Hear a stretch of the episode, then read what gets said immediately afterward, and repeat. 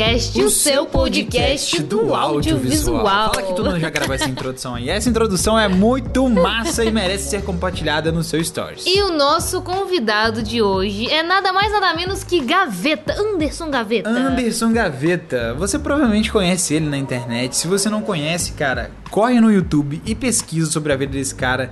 Ele é um cara muito especial, aprendo muito com ele e acredito que vocês vão aprender muito aqui nessa live hoje também. Esse é um fragmento do nosso Café com Rec que a gente teve aqui das lives do Instagram, muito especial. Espero que vocês gostem, compartilhem se estiverem ouvindo a gente. E vamos logo para a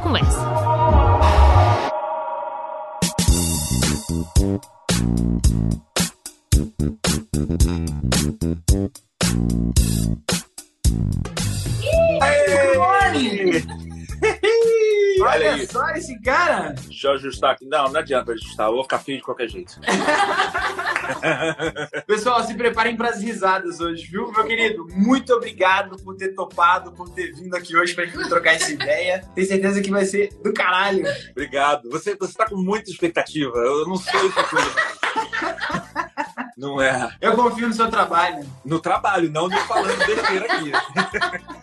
Mas vambora. Ó, vamos lá. Galera, pra eu preparar um enquadramento aqui, nem isso eu consegui. Tá tudo meio torto. Tem pedaços de quadro, pedaços é, de monitor. Quando a gente convidou, a gente achou que ia ser igual no canal, assim, que ter um fundo azul, fundo desfocado. Isso, é. Mas Acho não, que, assim, só... o primeiro já... Um já, já... assim, bem grande. você vê ele, assim. A realidade, sim. Eu acho isso. difícil mas Oi? se tiver alguém que não te conhece aqui, a gente queria que você se apresentasse. Nossa, é, pessoas, é, eu sou Gaveta, conhecido como Gaveta, Anderson Gaveta. Eu sou muito mais conhecido como editor de vídeo da internet. Então, eu tenho a produtora Gaveta Filmes, eu sou editor do Jovem Nerd. Eu, antes disso, eu trabalhava numa empresa chamada Sigus Fly, para quem é do audiovisual deve conhecer. Uma empresa foi muito famosa. Depois eu abri a minha empresa, que é a Gaveta Filmes. A gente fez, não só para o Jovem Nerd, já fiz trabalho para Globo. A gente editou a, ah, algumas temporadas do Porta Fora, o programa do do, do Fábio Porchat, Porta dos Fundos, a gente edita Matando Robôs Gigantes, né? mas eu também edito o meu próprio canal, Gaveta, lá no YouTube. E tem gente que não me conhece, mas provavelmente já deve ter visto a minha cara com o Capitão Foda-se, porque rodou a internet, e agora recentemente com o vídeo que eu fiz da quarentena, com, com a paródia do, do Sidney Magal. Muito bom. Quero ver Netflix, quero games jogar. E o Instagram me avisou, tem mais lives no ar. Amazon Prime Video, livros pra devorar, home office sem foco ou procrastinar. Eu sou meio que mestre de fazer vídeos que viralizam e as pessoas não sabem que fui eu. O mais, o, o, mais notável desse daí foi o que eu fiz do Witcher 3, que eram vídeos medievais mais incríveis do mundo. Que aí é tipo. Esse eu não assisti ainda. Então, é tipo os vídeos mais incríveis do mundo, só que eu remonto ele com cenas do Witcher. E aí o cavalo, o cavalo gritava de dor. Ah! ah! Eu ficava gritando. Enigmático. O cavalo gritava de dor. Ah! Ah! Inacreditável. Eu não conseguia entender o que estava acontecendo. Quando me dei conta, eu estava preso num loop eterno no meu cavalo. Cara, muita gente vê esse vídeo e não sabe que fui eu, sou eu. Sou eu que sou o cavalo gritando. Você que tá por trás do cavalo. Depois de acabar, a gente vai deixar no stories aqui pra vocês assistirem também, pra quem não viu ainda. É, entre vários outros. Ainda sobra tempo de você editar o trabalho pra galera, ainda conseguir editar o seu próprio trabalho. Como é que você faz tudo aí? Então, é, na verdade, eu. eu ainda tem dois meninos pendurados, né? Tem a Juju e o. Exato, ainda tenho meus dois filhos. Eu tô alimentando a mítica aqui, na verdade, né? Eu tô falando ah, eu edito, eu tenho isso tudo. Minha equipe. Eu tenho, eu tenho a Galeta Filmes, entendeu? Então, assim, na verdade, eu editava o Jovem Nerd só. E aí, quando eu editava o Jovem Nerd sozinho, eu não tinha tempo pra nada. Pra nada. Era só Jovem Nerd. Aí, depois que eu comecei a criar a equipe, eu comecei a dividir. Até o ponto que eu consegui delegar bonito o Jovem Nerd, eu comecei a fazer realmente meu canal. Então, é uma equipe grande, na verdade. Grande não, mas é uma equipe é pequenininha, mas, mas formosa. Então, a gente vai... Tipo o Fox, né? Compacto e ganhou de Isso, exatamente. A gente faz sempre uma outra pergunta pra galera que acha ela essencial, que é quem é o Gaveta sem falar o que ele faz? Nossa! É porque que- a gente sempre fala pra todo mundo que é assim, quando você fala, pô, eu sou gaveta, eu sou editor de vídeo, trabalho com vídeo, beleza. E quais são as coisas que complementam o gaveta que você é, assim? É uma pessoa provavelmente hiperativa, uma pessoa que acho que criatividade é a palavra que fica rodando a cabeça dessa pessoa. Eu não vou falar mais de mim na terceira pessoa, vou falar em eu. É, eu sou uma pessoa que, que vive criatividade para tudo que eu faço, mas uma pessoa muito impulsiva, então eu sou muito eu, eu faço coisas que eu sempre sou muito apaixonado por fazer e ao mesmo tempo quando eu não tô pilhado, não tô apaixonado por aquilo, eu desanimo de uma forma épica, mesmo que assim, eu possa perder muita coisa, mas se eu não tô afim, eu não vou fazer. Já perdi, não posso fazer o trabalho, tá?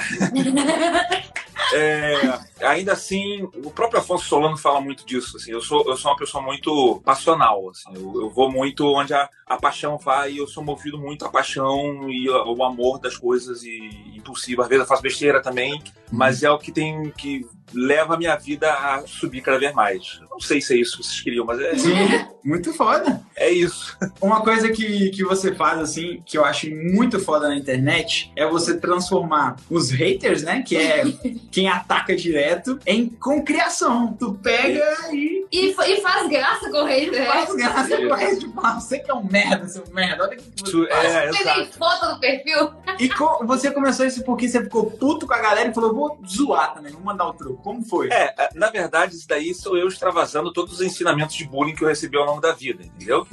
Quando você recebe bullying, você cria uma casca e eu queria jogar essa casca na cara das pessoas de volta. Isso, isso começou, na verdade, com o Jovem Nerd, que a gente editava. Comecei editando os vídeos do Jovem Nerd e, cara, a quantidade de comentário idiota que ele tava recebendo era enorme. Eu, e eu pensava sempre mil piadas, assim. Eu olhava assim, o cara, ah, eu sou primeiro. Não, não é primeiro, não. O cara pensando algumas coisas na minha cabeça. Eu lembro que Várias conversas na sua cabeça, né? Você olhava, Exato. criava o diálogo. E eu já tinha vídeo, vídeo trash, vídeo de humor na época, mas eu não. Eu não tava um tempo sem alimentar meu canal. E o Jovem Nerd ainda falava assim: ah, cara, você vai. De repente você aparece no nosso canal, fazendo alguma coisa de humor, que a gente viu, que a gente gosta de você, você é engraçado e tal. E aí eu lembro que apareceu esses comentários, eu falei, cara, esses comentários seus são tão idiotas que eu, eu tenho uma ideia de fazer um quadro respondendo todos eles, assim. Até que teve um dia que eles viajaram e, de- e ficou faltando um programa no Jovem Nerd, é, na, na grade deles. E eles falaram, cara, Gaveta se vira, faz aí. E aí eu fiz esse programa, na época. Não tinha nem nome, hoje em dia eu ponho na porta da Gaveta na cara. Mas na época não tinha, e aí eu peguei os comentários e comecei a responder, mas assim, na base do. do eu não peguei nenhuma referência de nenhuma pessoa, eu só comecei a criar. Eu peguei os comentários e comecei a fazer piadinha em cima, não sabendo se ia ficar bom. Acabou que virou o meu quadro de maior sucesso, porque é onde eu posso alimentar mil piadinhas pequenas. E ele virou. É tudo que a gente sempre quis falar, você fala do jeito engraçado. Fala, E ele fala fala de uma forma figurativa, entendeu? Eu falo de uma forma figurativa eu zoo, e, e- e eu falo isso daí pras pessoas. É legal porque eu tô zoando a pessoa, é, é cara, isso daí é o, é o creme de la creme do, do, do meu anti-bullying. que a pessoa quando me zoa, eu zoo ela de volta e, e, e- fico rindo da cara dela. Então a pessoa não sabe se eu tô zoando ou se eu tô rindo só, sabe? Sou idiota, idiota você que tem a cara de, de bacia, de panela. eu falo alguma coisa, a pessoa fica... É, é, eu, eu fico rindo, a pessoa não, não sabe como reagir, então eu faço isso. É claro que esse programa também ele acabou virando um monstro pra mim, porque no início eu só ficava fazendo piada e, e respondendo coisas idiotas. Com o tempo começou a ficar repetitivo. E aí eu comecei a apelar para as armas que eu tenho, chamadas VFX. E eu comecei a fazer efeito. E é porque com efe- efeito eu posso fazer mais coisas. E aí, cara, começou a virar um. Hoje em dia, para fazer o gaveta na cara, eu tenho que criar muitos efeitos doidos, eu e minha equipe, na verdade, para não ter que ficar repetitivo, entendeu? Então, sempre tenho que tentar me reinventar. E é difícil você ficar zoando um milhão de pessoas o tempo inteiro, entendeu?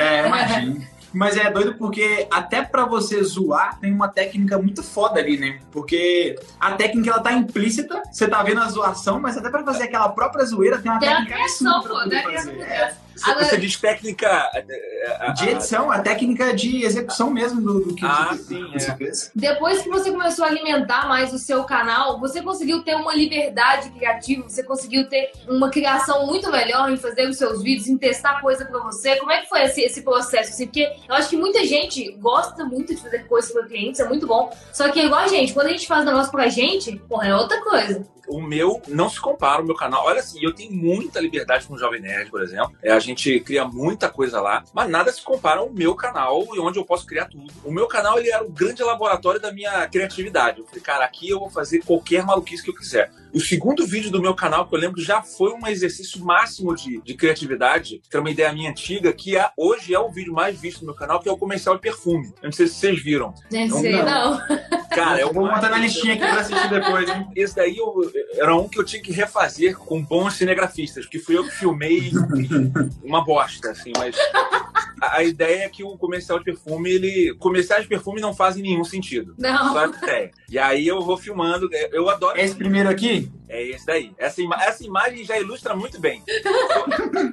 que eu lembro, assim, esse daí, é isso que eu tô te falando, o lance da criatividade. Esse vídeo, por exemplo, ele é tão louco que a minha equipe não entendia o que eu queria fazer. Tinha algumas cenas, eu lembro que eu tava andando assim, eu falei, cara, então, vai aparecer um cachorro de costas. A câmera vai entrar no cu do cachorro. Uf!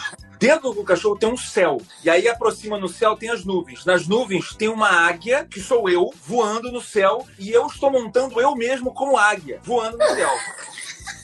Eu lembro que os funcionários ficaram assim, Gaveta, faz. Me fala só o que é pra, é pra recortar essa imagem. É, vai só me dando o passo a passo e você vai fazer, sabe? Eles não entendiam o que, que era. O meu programa tem várias dessas paradas, assim, de, de, de coisas que são tão loucas que a equipe não, não entende. E eu não consigo, às vezes, passar. Falei, como é que eu vou passar essa ideia? É muito difícil. Quando eu fiz gaveta gordo versus gaveta magro. Muito Não bom. pra É muito. esse, esse não, foi, esse... esse foi sinistro, mano. É, esse foi um, foi um trabalho árduo que eu tive de de edição. A galera meio que não entendeu muito bem, assim, como é que eu ia montar, e acabou que eu tive que montar. Então, assim, o meu programa, ele sofre esse problema de muitas vezes eu tenho que fazer, porque a, a parada é tão louca que é difícil até de delegar, entendeu? Mas com o tempo, a equipe vai aprendendo, vai entendendo como a minha cabeça doida funciona. Mas ainda assim, é o tipo de coisa que não, eu não faço em outros clientes e isso daí impacta direto em publicidade que eu faço, né? Porque eu faço, eu- ainda bem, eu faço muita publicidade no meu canal e eu sou muito chato com publicidade, assim. Daqui a pouco ele fala, ah,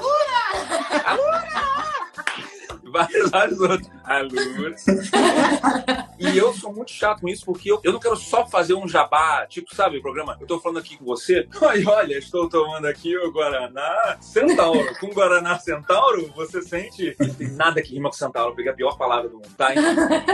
Eu gosto de fazer um conteúdo, independente se for jabá ou não, eu falo, cara, mesmo sendo jabá, eu ia me divertir muito vendo isso. Aliás, isso daí é o mote do meu canal. Meu canal, eu, o pessoal, ah, você faz pensando no fã. Não, eu faço pensando no gaveta fã. Eu, se eu fosse um fã, o que, que eu gostaria de ver, assim? Seria uma parada muito doida, muito engraçada, o máximo bem produzido dentro do mínimo. Não, é, é incrível. Pra mim, o jeito como você coloca a publicidade, ele fica tão leve, fica tão engraçada, que a pessoa que ela quer consumir tá fica. Não, eu juro que eu abri a lua. Você ficava lá, ah, Lua, eu vou abrir essa porra aqui pra poder ver o que é. Então funciona. Mas vou te falar, velho. ou eu faço uma loucura muito doida, assim, uma loucura muito doida. É, ou eu, às vezes, quando a- o jabá ele é muito explícito, eu falo o contrário. Eu falo, cara, eu falo pro cliente assim, eu não vou esconder que é jabá. Pelo contrário, eu vou assumir no talo. E aí tem um cliente que fica inseguro. Eu lembro que o Alura falou isso. Eu falei, cara, eu vou assumir no talo. Ele, cara, não vai ficar ruim. Eu falei, não, não, não. Os caras ficam com muito medo. E aí eu lembro que eu falava assim: não, gente, eu não tô aqui falando nada, porque isso é. Olha que isso? Olha a Lura, olha que.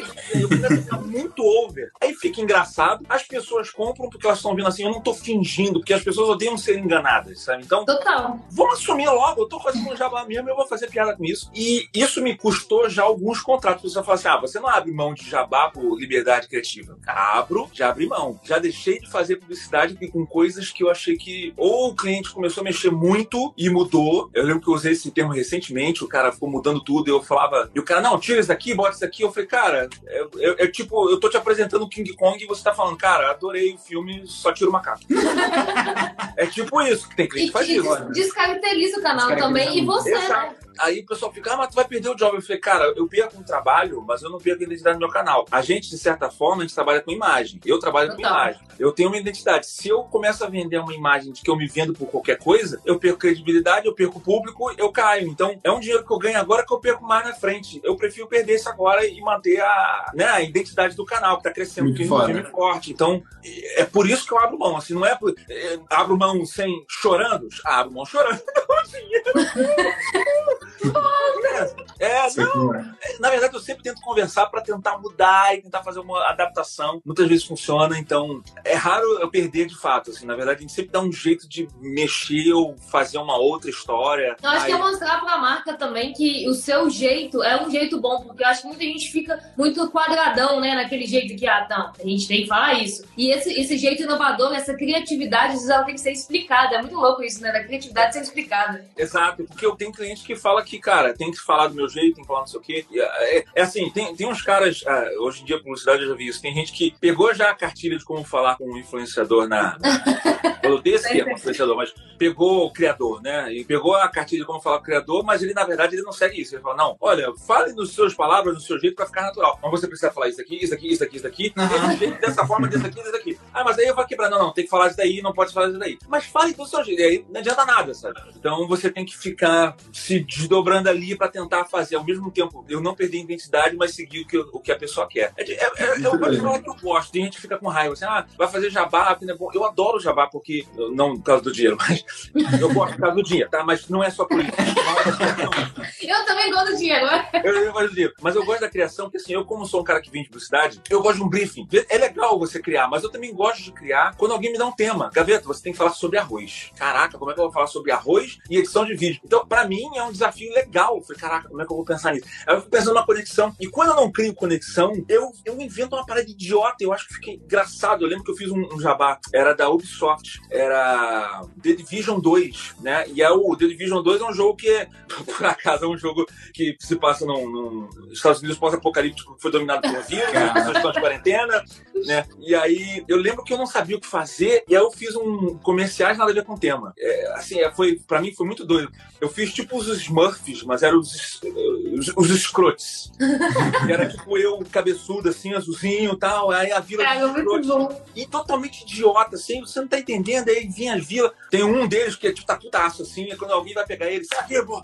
E aí, do nada, o programa, ele vira, tipo, um fala que eu discuto, sabe? Do nada, assim, é realmente o Washington, ele tá muito revoltado com todos os outros escrotos, ele não vive bem em comunidade.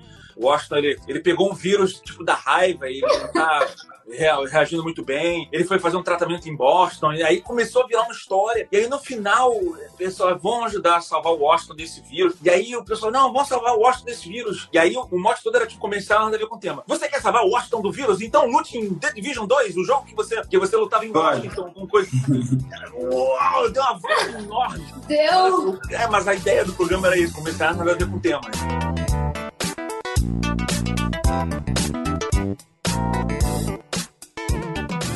Você negligencia a sua criatividade ou você deixa criar? Porque tem gente que tem medo, né? Pô, não sei se isso vai ficar Bom. demais, É, assim. o, o quão o público do seu canal interfere na sua criatividade na hora de fazer um vídeo, assim. Tipo, você pensa, pô, será que a galera vai gostar? Não vai? Foda-se, é meu canal, vou criar mesmo. Eu acho que tem um pouco dos dois, assim. Eu volta e meia, eu acho que talvez a galera não goste muito, mas eu vou fazer mesmo assim. Agora, tem coisas que eu sei que as pessoas vão gostar e eu não faço, porque eu não tô afim. Se dependesse da galera, teria pé na porta gaveta na cara toda semana. Eu não quero, eu não quero, porque eu acho que cansa, é, fica.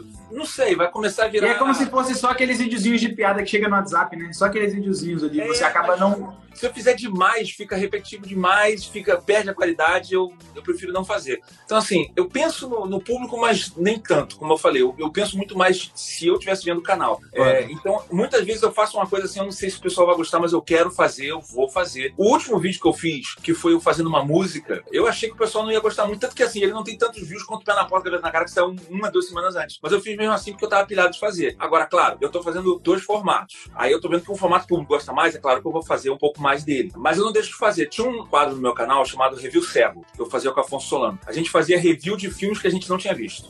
E era muito, era muito engraçado. Eu adorava fazer. E assim, ele não tinha tantos views, mas eu não parava de fazer, mesmo assim. Eu só parei de fazer ele porque eu sentia que faltava alguma coisa na ideia. Eu falei, cara, falta alguma coisa. O Afonso, o que que é? Eu falei, não sei. tá- a criação tá meio solta demais, a gente precisa de um norte. Aí eu parei de fazer, não porque o público tava reclamando, entendeu? Porque tinha gente também que gostava. Depois disso, a gente acabou criando depois o dublaralho, que é pra mim a, é a- Muito foda é também. muito é. a evolução disso. O dublaralho, sim, que a gente faz a dublagem na hora, que, foi ideia do Afonso Solano, que eu achei muito maneiro, porque muita gente faz dublagem na internet. Eu Falei, bom, dublagem sim, mas não dublagem de improviso. É tanto que às vezes já vieram dubladores gravar com a gente e eles, alguns sofrem, porque ele Não tem não é, scri- script, né? Na hora. Não... não é um programa de dublagem, é um programa de improviso. O, o- o Fernando Caruso falou isso, cara, não é um programa de dublagem, é um programa de improviso. Você pode fazer a mesma voz o tempo inteiro. O problema é que você tem que criar na hora. É tipo um freestyle de rap em cima do filme, né? É, é claro, aí entra a parte do, do audiovisual falando, eu edito horrores o programa e, e- a regra do portfólio, você só mostra os seus melhores trabalhos. Nossa, esse cara faz coisa incrível! Você não viu todo o chorume que eu cortei.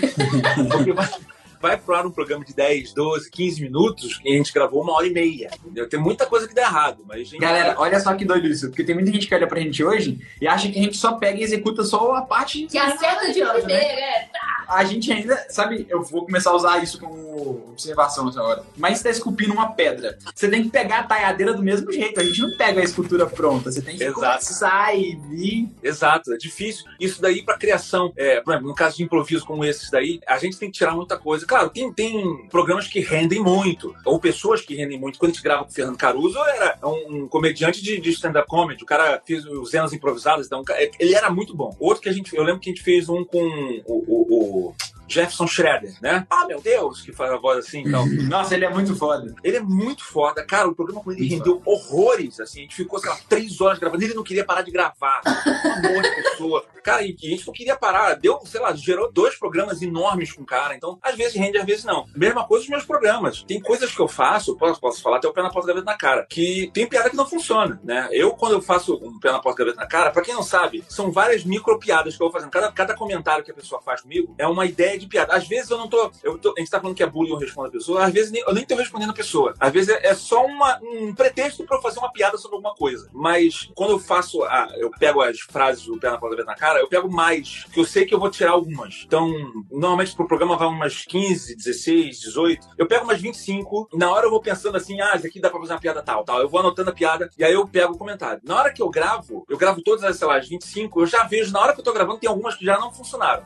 Na minha cabeça estava muito engraçado. Na hora que eu gravei, hum, não Não ficou tão legal. é, aí eu já sei que. ó, eu já gravei, mas já sei que essa aqui já vai cair. E aí começa a edição. Quando eu começo a edição, já tem outras também que começam a cair. Pô, eu fiz a piada aqui, juntei com a cena do filme, hum, hum, ficou, ficou besta. Eu, aí eu tiro. E aí já vão caindo algumas. Eu, e, aí- e aí tem outras que eu acho que ia ficar mais ou menos e a piada fica sensacional, sabe? Ou então eu conserto ela na edição de tal forma que ela fica a melhor piada por acaso. E nesse processo criativo, você anota, faz algum script ou você vê, imagina assim e deixa sair no freestyle? Como é que você faz isso? Olha, eu tenho algumas técnicas, como eu te falei, eu fiz publicidade e propaganda na SPM, então eu tinha aulas de. Ainda bem, eu tinha aulas de criatividade, era, era o meu, cara, um parque de diversões. Você ir pra um lugar que tem aula de criatividade, que coisa maravilhosa. Doido. E aí eu lembro que tinham muitas técnicas. Eu, quando eu tô pensando em algum tema de um vídeo, por exemplo, e as pessoas acham, ah, você não trava? Travo muito, travo muito. Essa semana eu travei. O que eu faço às vezes, eu vou criando palavras-chave com as coisas que eu quero zoar. Né? Eu, tenho- eu falei de arroz, eu tenho que falar de arroz, de edição de vídeo, eu vou falando todas as. vou anotando as palavras todas que têm a ver com o tema e eu vou tentando fazer relação com elas. Que o humor tem muito disso também, né? De,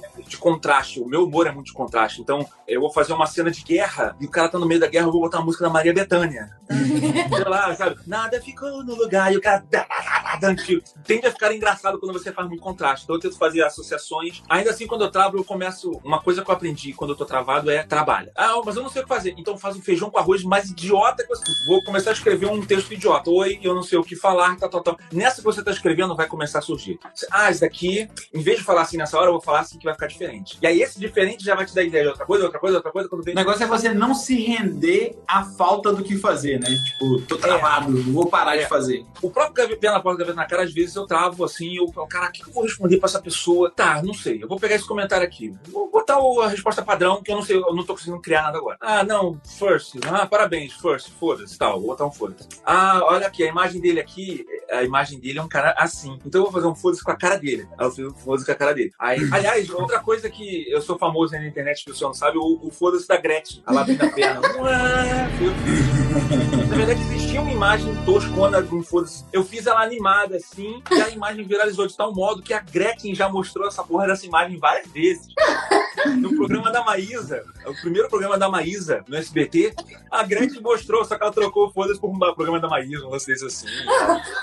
E aí eu vou aos pouquinhos fazendo a piada da maneira básica, e aí uma ideiazinha, ela puxa outra, que puxa outra, que puxa outra no final. E às vezes eu, eu gravo mesmo sem não estar tão criativo, e na edição a gente vai trabalhando. Lapidando. Isso aconteceu muito com o Jovem Nerd, assim. Tinham vídeos deles que não tava muito engraçado, e a gente, cara, vamos tentar criar alguma coisa. Eu lembro um vídeo que representa muito isso, eu tô falando sem parar, gente, desculpa. Não, Manda ver, é bom, a gente tá querendo. É. Teve um vídeo do Jovem Nerd que representa muito isso pra mim, que eu, eu fiquei com orgulho disso. Era um nerd player do Batman, um gameplay que ele tava jogando Batman, e o gameplay tava chato. E ele falou pra mim, cara, Gaveta, vai ter que dar umas doideiras aí no vídeo que tá meio chato, tem que fazer umas mais piadas. É aquele resolve, deixa que o editor resolve. Exato!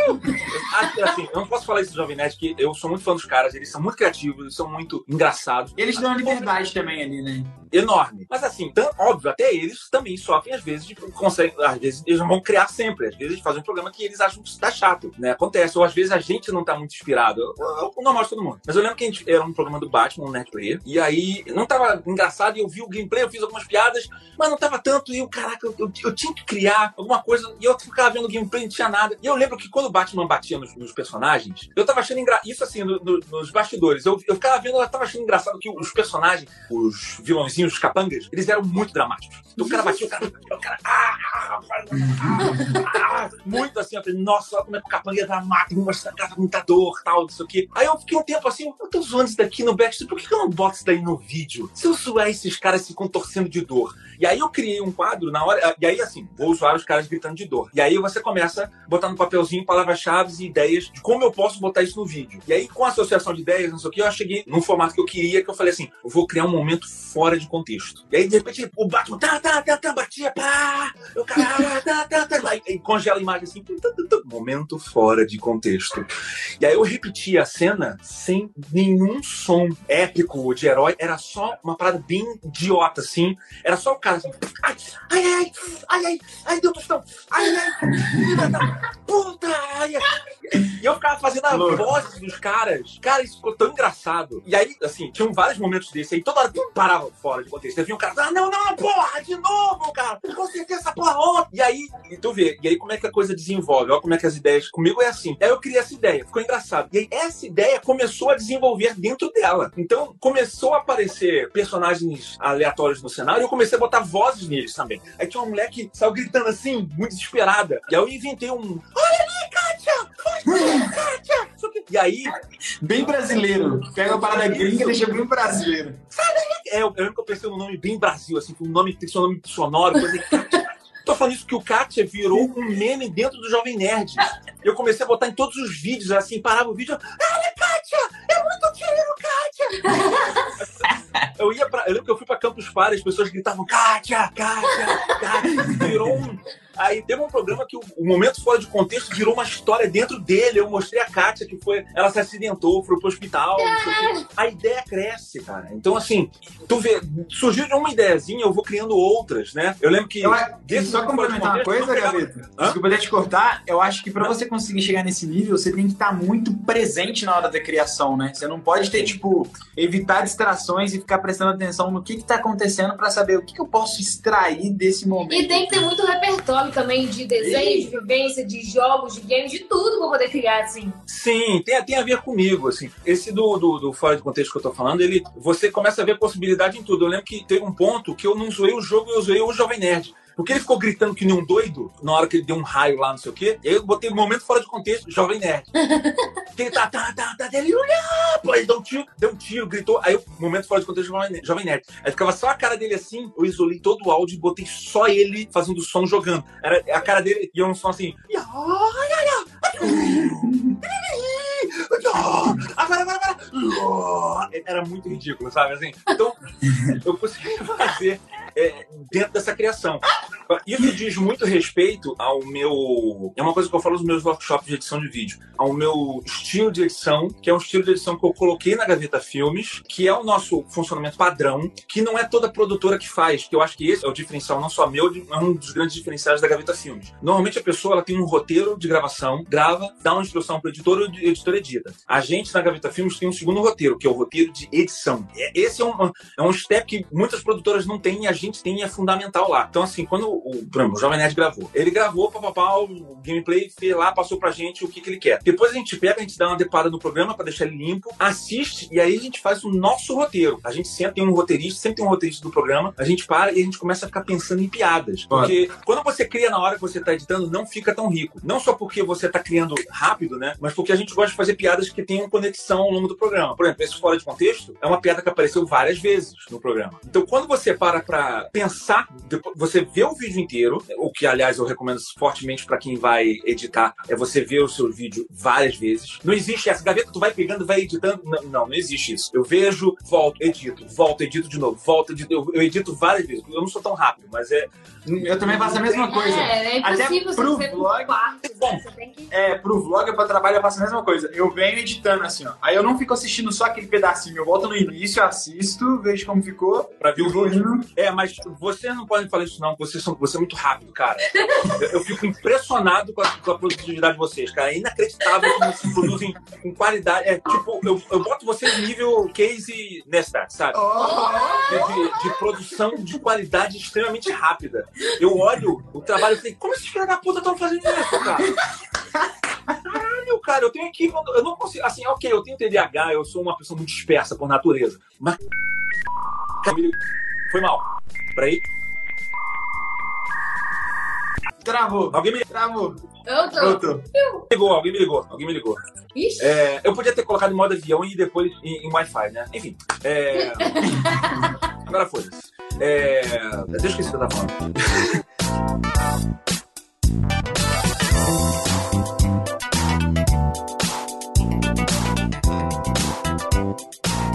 Você você falou isso até em um dos seus vídeos, você falou que você já editou no Final Cut. Você migrou pro Premiere por causa do After ou por quê?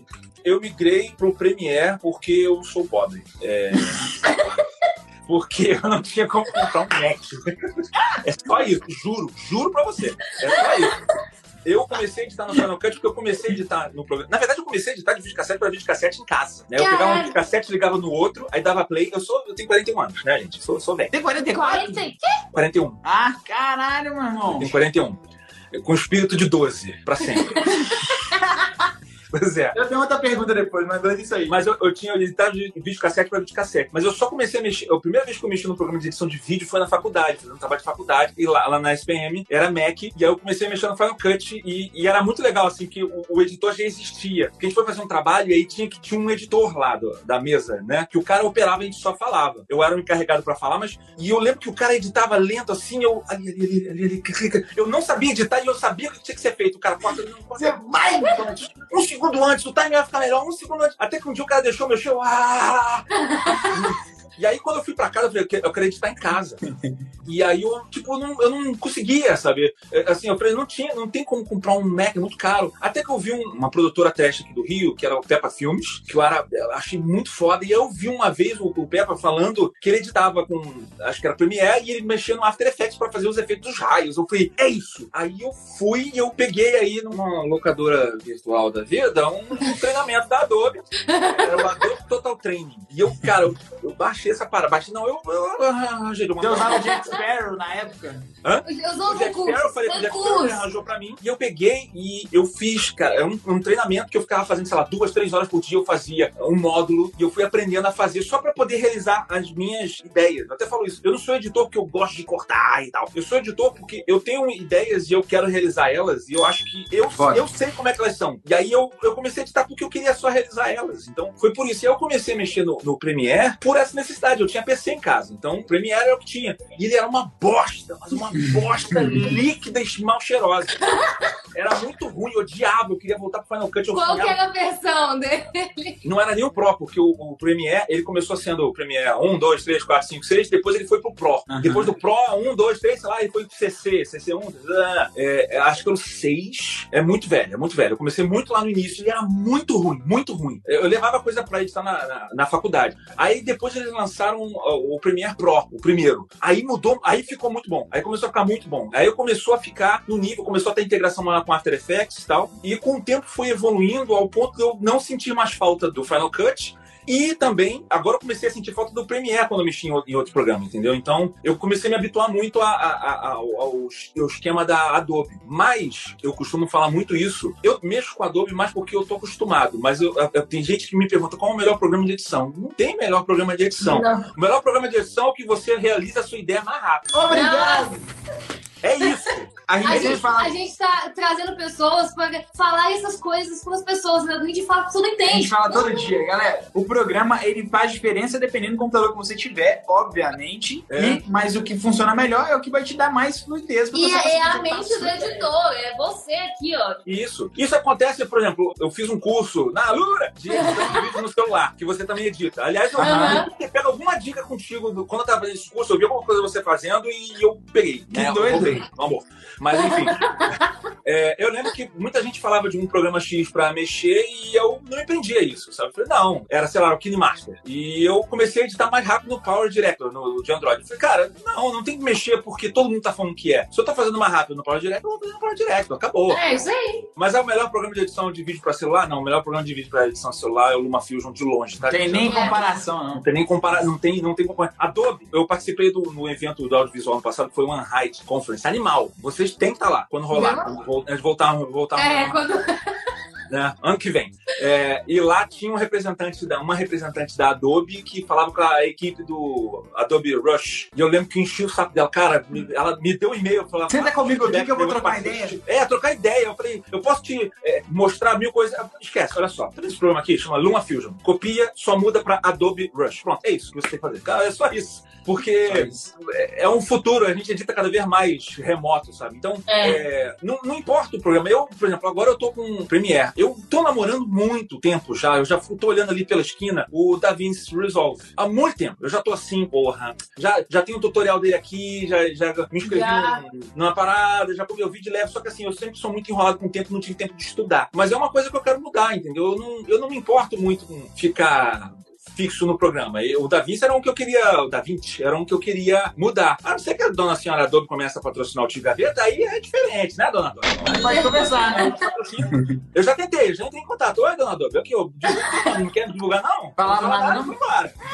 Mas Não quiser, É isso, conversa, assim. não. sobre programas foi mais por isso, assim. O Premiere, a After foi comodidade, mas eu não fico, eu não sou preso a deles por isso, assim, ah, nunca vou sair desse programa. É só porque hoje eu produzo mais rápido neles. Só por isso. E quanto Então, assim, tempo, Gaveta, pra fazer um, um pé na porta, Gaveta na cara? Pra editar, assim? A gente tem levado uns cinco dias aí de produção. É, Por dias, isso. mano. Galera, então depois tem que dar porra do like, tem que se inscrever, tem que comentar, entendeu? Cinco É. dias. É cinco dias com uma equipe, tá? Porque quando eu fazia sozinho, eu fazia em cinco dias, eu fazia em sete dias, né? Porque eu não vivia, eu invadi o final de semana. Assim, dá, dá pra fazer se você ficasse focado só nisso, mas tem várias outras coisas da empresa, da vida, Claro. né? E, claro, quando eu fazia sozinho, ele era mais simplificado. Hoje em dia, quando eu tenho equipe, eu- ele tem muito mais VFX do que tinha antigamente, ainda bem, que eu, posso, eu tenho mais possibilidades de piadas. Mas às vezes dá pra fazer em três, quatro dias, se a gente focar e se tiver muita gente focada pra fazer nele. Mas o que demora, sem dúvida, é o VFX. Total. A edição, a edição também. Não, tudo demora, cara. Tudo demora. É, Dá muito cash falar. aí, tipo, você tá editando e pá, crash, parou. Como assim? Você tá editando, trava, aí encerra é. o Premiere, tem que abrir o Premiere de novo. Ah, Pô, direto. Você, todo mundo que mexe com Premiere sabe a dor anal que é mexer com Premiere. Eu acho que. Eu, sabe o que a Adobe colocou? Ela falou assim: o crash nada vai ser do que o time pro café. Você tá editando, Pum, vai dar, vai, é, vai dar. A próxima versão já vai vir com prompt do Premiere. Vai travar falar, Tim, foda-se. Aperta, liga o foda, aperta o foda-se. Pra que estressar? Foda-se, foda-se. Você sabe que isso vai acontecer com o Premiere. Faz parte dele. É que nem quando a gente jogava Skyrim, tinha os bugs, ou Witcher 3, aí eu tô falando coisa de game. Você já sabe, aquilo faz parte. Vai dar ruim. É a gambiarra que faz parte. Então tem dessas coisas. Mas a gente demora esse tempo pra fazer. Por isso que a gente fica falando é edição gourmet. Eu me preocupo com muitos detalhes do vídeo. Claro, eu fui instruído a ser muito meticuloso, especialmente quando eu trabalhei na Silksfly, que era uma produtora internacional. A gente fez trabalhos internacionais pra lá, fantásticos. Só eu tinha conta da Coca-Cola, fiz coisas pra Chevrolet, pra vários clientes grandes. Eu botei um vídeo, eu participei de um vídeo, né? Que foi exibido lá no Times Square, Nova York. Eu fiquei todo orgulhoso. A gente fez uma propaganda pra Caralho. Speed, a operadora de telefone americana. Fiz uma partezinha lá, mas foi legal. Eu participei do, do jogo Diablo 3, a gente fez algumas coisas lá também. Então, assim, a gente tinha um mês, às vezes dois meses, pra fazer um comercial de 30 segundos pra TV. Então, o comercial ele tinha que ser. Quando alguém passava o trabalho pra Sigus Fly, era pra ser aquele trabalho de artesão. Então, eu me acostumei a ser muito detalhista. E quando eu fui pra internet, eu sofri, porque eu tinha que produzir dois vídeos pro Jovem Nerd de 20 a 25 minutos por semana. Então, era 40 a 50 minutos de conteúdo semanal. Galera, O cara calma, fazia 30. parênteses. 30 segundos, um mês, um mês e meio. Depois, 50 minutos, uma Uma semana. semana. Então Nossa. foi, cara, foi uma curva de aprendizado dolorosa. Eu ter que aprender. Eu desapegar, eu lançava os primeiros programas do Jovem Nerd. Eu, não, tá horrível. ai, ai, ai. Não. E aí eu comecei a assumir o tosco como sendo de propósito. Mas acabou virando uma linguagem minha. E muita gente fala assim: ah, Gaveta, é legal que você tem um nome na internet. Você colocou um nome aí no- nos vídeos da internet. Como eu tenho uma personalidade de vídeos meus na internet, assim, de edição minha. E foi muito por isso, por necessidade, sabe? Inclusive, assistam depois no YouTube, tem uma palestra sua que eu achei aquela palestra incrível. Eu fui estudar a vida do Gaveta depois que eu descobri ele. Eu falei, caralho, mano, de onde que sai esse cara? Tem uma palestra que ele fala onde o tosco, que é internet, onde o tosco é alguma coisa. Estilo. Estilo. É, essa palestra foi incrível. A gente compartilha também. É, depois a gente vai deixar linkado e vocês podem assistir. É, nessa palestra que eu falo, né, que o- a própria limitação dos videogames antes eram 8 bits, você não podia fazer gráficos melhores porque você tinha limitação tecnológica, mas acabou que com o tempo o 8 bits, né, ele, ele virou um estilo. E hoje em dia você tem tecnologia pra fazer um negócio praticamente fotorrealístico e você faz jogos Ah, o um Minecraft estilo. é, é o. Exato, virou um estilo. Então, o, o tosco que eu faço é a mesma coisa. Ele surgiu de uma limitação e eu transformei no estilo, eu levo isso comigo. Então, isso impacta na minha produção e eu acabo produzindo Foda. tosco pra poder entregar, entendeu? Mas tô falando que é tosco, mas ainda assim eu gasto muito tempo. Por exemplo, quando eu boto música nos meus vídeos, eu gasto muito tempo botando música. Um vídeo do Jovem Nerd, às vezes, que de 20, 25 minutos, às vezes eu, eu levo. Ah, quanto tempo você leva pra botar um- música num vídeo desse? Bem feito? Um dia inteiro. Eu levo, às vezes, 7, 8 horas botando música num vídeo. Caralho, por quê? Porque eu sou muito cuidadoso com essas coisas. Eu tenho uma parte lá, eles estão fazendo uma viagem. Eu vou ficar, eu vou gastar muito tempo pra procurar a música com o clima certo pra aquele momento. Falei, não, esse momento aqui é um momento empolgado, mas ele não é muito agitado. É uma empolgação mais calma. Aí bota essa, não, essa música não, passa a vibe que eu quero. Então eu fico muito tempo escolhendo a música da vibe. Aí escolhi. Aí tem duas músicas com a vibe certa. Só que essa aqui tem um beat que vai dar pra cortar legal e a outra não. Eu vou pegar aquela. Essa aqui, ela tem um momento de ênfase que explode. Eu falei, esse momento de ênfase já vou colocar na parte que, que a câmera abre e vai ficar bonito. E aí você vai picotando a música, vai remontando a música inteira. Tu gasta um tempão fazendo essa porra. Total. Eu não sou aquele cara que bota a música e deixa ela reta. Eu vou regulando o volume dela todinho, eu vou cortando ela todinho, eu acerto o beat dela. Eu sou tão maluco que já teve vezes que o Jovem Nerd gritou uma parada, eu afinei a voz dele com o tom da música. Botei tipo um tom e meio pra cima, pro grito dele ficar no tom da música. As pessoas não Caraca. notam isso, mas vai dar uma O sensação. subconsciente delas nota. É, esse, é que esse negócio. A gente sempre É fala isso. que a técnica Fica ela bonito tá e a pessoa não sabe por quê. É, a técnica tem, ela, o cliente ele vai ficar olhando e falando, É igual o nossa, cliente falou, nossa, tá certinho, né? tá, é, É, Pô, você achou a música. não, um dia o você cara achou virou a pra gente e falou, YouTube certinho, não é? Eu, É. Uhum, a música toda retalhada. O cara teve um take que a gente fez, que a gente colocou todos os takes sincronizados com a batida, né? De um processo de, de transporte, assim. Aí o cara falou: Nossa, cara, como essa música encaixou bem nessa sequência, né? Eu falei, não, essa aí é porque a gente achou lá e joguei e funcionou, entendeu? Cagada, meu amigo. Foi cagada. Eu botei assim, música para o meu cliente Antônio. Essa aí foi essa que eu fiz. Pô, foi foda.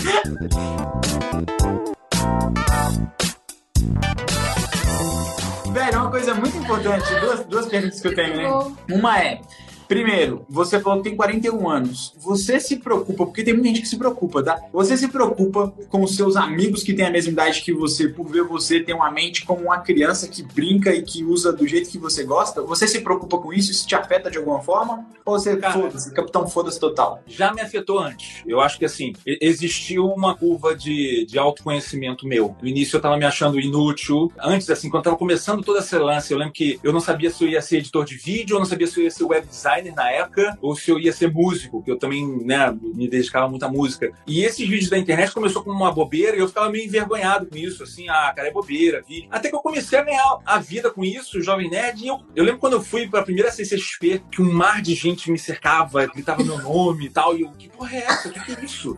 Sabe? E aí eu comecei a ver que tinha valor. E aí, assim, você começa a estudar sobre isso, você vê que tem vida de comediante, né? Você vê um cara, um comediante desses da vida, o cara ganha vida fazendo piada, mas é o trabalho dele, é digno, é legal. O cara tem que ser louco mesmo pra poder criar isso. E eu comecei a ver um valor enorme nisso. Eu falei, cara, não tá errado, é certo. Assim, eu, eu sou doidão e eu acho que não tem problema nenhum eu ganhar a vida dessa forma. Eu acho que é muito pelo contrário, é legal. Assim, o palhaço é necessário, apesar que eu tenho uma parte técnica grande, mas. Absurda. É, pô, obrigado. Mas ainda assim eu sou vendido como um palhaço. É muito, é, sempre foi muito difícil explicar pra minha família, especialmente minha avó, assim, o que que eu- como é que eu ganhava vida. Como é que você ganha dinheiro, meu filho? Vídeo pra internet. Mas como é que ganha dinheiro pra internet? Eu fiz ali, o Jovem Nerd.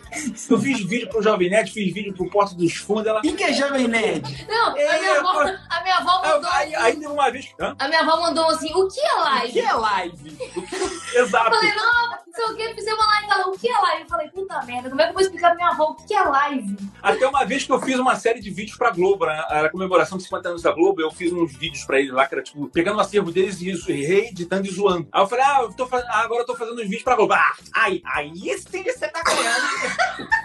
Aí ela Ah, entendeu. igual a gente, velho. Olha que louco. Aí, Muito bom. Você falou isso não aconteceu com a gente. Eu nunca tentei explicar muito pros meus pais, assim. Eu falei, um dia eles vão ver. Eu, eu sempre fui muito largado, assim. Tipo, todo mundo. Eu- Um dia eles vão ver. Eu tentava. Aí a Dani também eu fui falando, não, amor, não precisa ficar. Eles não vão entender, não adianta. Eles vão ver que você faz concurso, porque já falou pra Dani.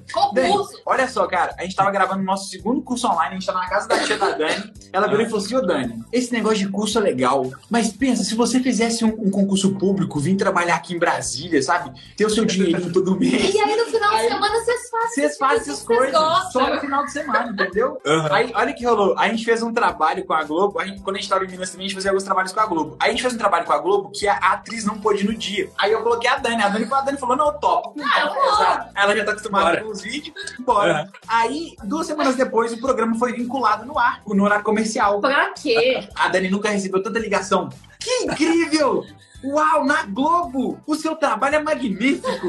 É. Eu falei, "Ah, agora sim, né? Mas é muito doido, É. porque, como são gerações diferentes, a Globo é o que representa a geração anterior. Então, só é foda se aparecer na Globo, né? É, eu vi isso acontecer também com conhecidos, porque eu falava eh, na escola da minha filha, eu sou o pai maluco, né? É.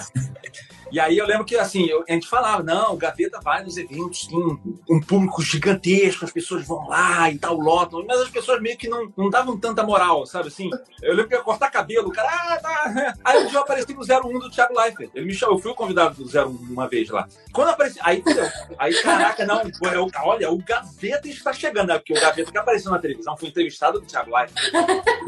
Aí é outra coisa, ganhou um outro entendeu? É, não, e assim, no- às vezes no seu YouTube você tem mais audiência do que na Globo. Muito mais, E né? aí, tipo, Tem quase No YouTube 700 muito mil mais que pessoas. CXP, a gente lotou auditórios, cara, lotados de gente pra assistir a gente lá. Caralho, qua- Gaveta, você tá com quase 800 mil, mano. Galera, Que, olha inscritos? Exato. Tem 738 mil inscritos. Amor, deixa eu ver se eu falta olhei. 708 mil pra gente passar o café.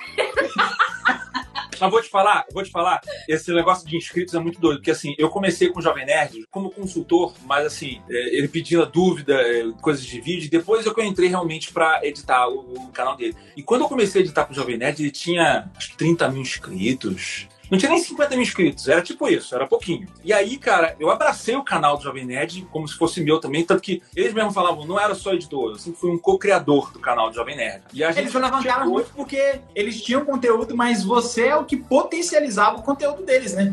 É, eu fazia muita piada. Tem muita coisa que eles às vezes criavam pra botar na edição e eu tomava também a- o mérito e às vezes era a criação deles também. É, mas assim, é, eu sempre falei assim, a gente era como uma banda, entendeu? Eles são guitarristas e vocalistas que estão ali na frente, mas eu era batera. Se você tirar o batera na banda, a pessoa, porra, não, a banda funciona com esse batera aí. Então, assim, Total. a gente conseguiu fazer o canal crescer pra mais de 2 milhões de inscritos. Então, assim, eu ia pros eventos e as pessoas me reconheciam, Gaveta, tal, qual é o teu canal? Eu falei, não, eu participo do Jovem Nerd, o canal do 2 milhões, mas as pessoas, não era o meu canal, entendeu? Eu fiz um canal crescer a esse ponto de 2 milhões de inscritos junto com o Jovem Nerd lá, tal, eu, eu me sinto muito parte dessa, desse número. E aí, quando eu fui fazer o meu canal, eu acreditava, eu falei, cara, vou chegar num milhão fácil, que a galera adora. Eu já fazia o meu quadro dentro do. O Pé na Porta Gaveta na Cara era um quadro do Nerd Office, que eu resolvi tirar e fazer o meu canal com isso também. Falei, cara, vai, vou chegar a um milhão. E aí lancei o meu vídeo e foi foda. E, cara, não, assim, ele deu um boom inicial. Não. Não. Nossa.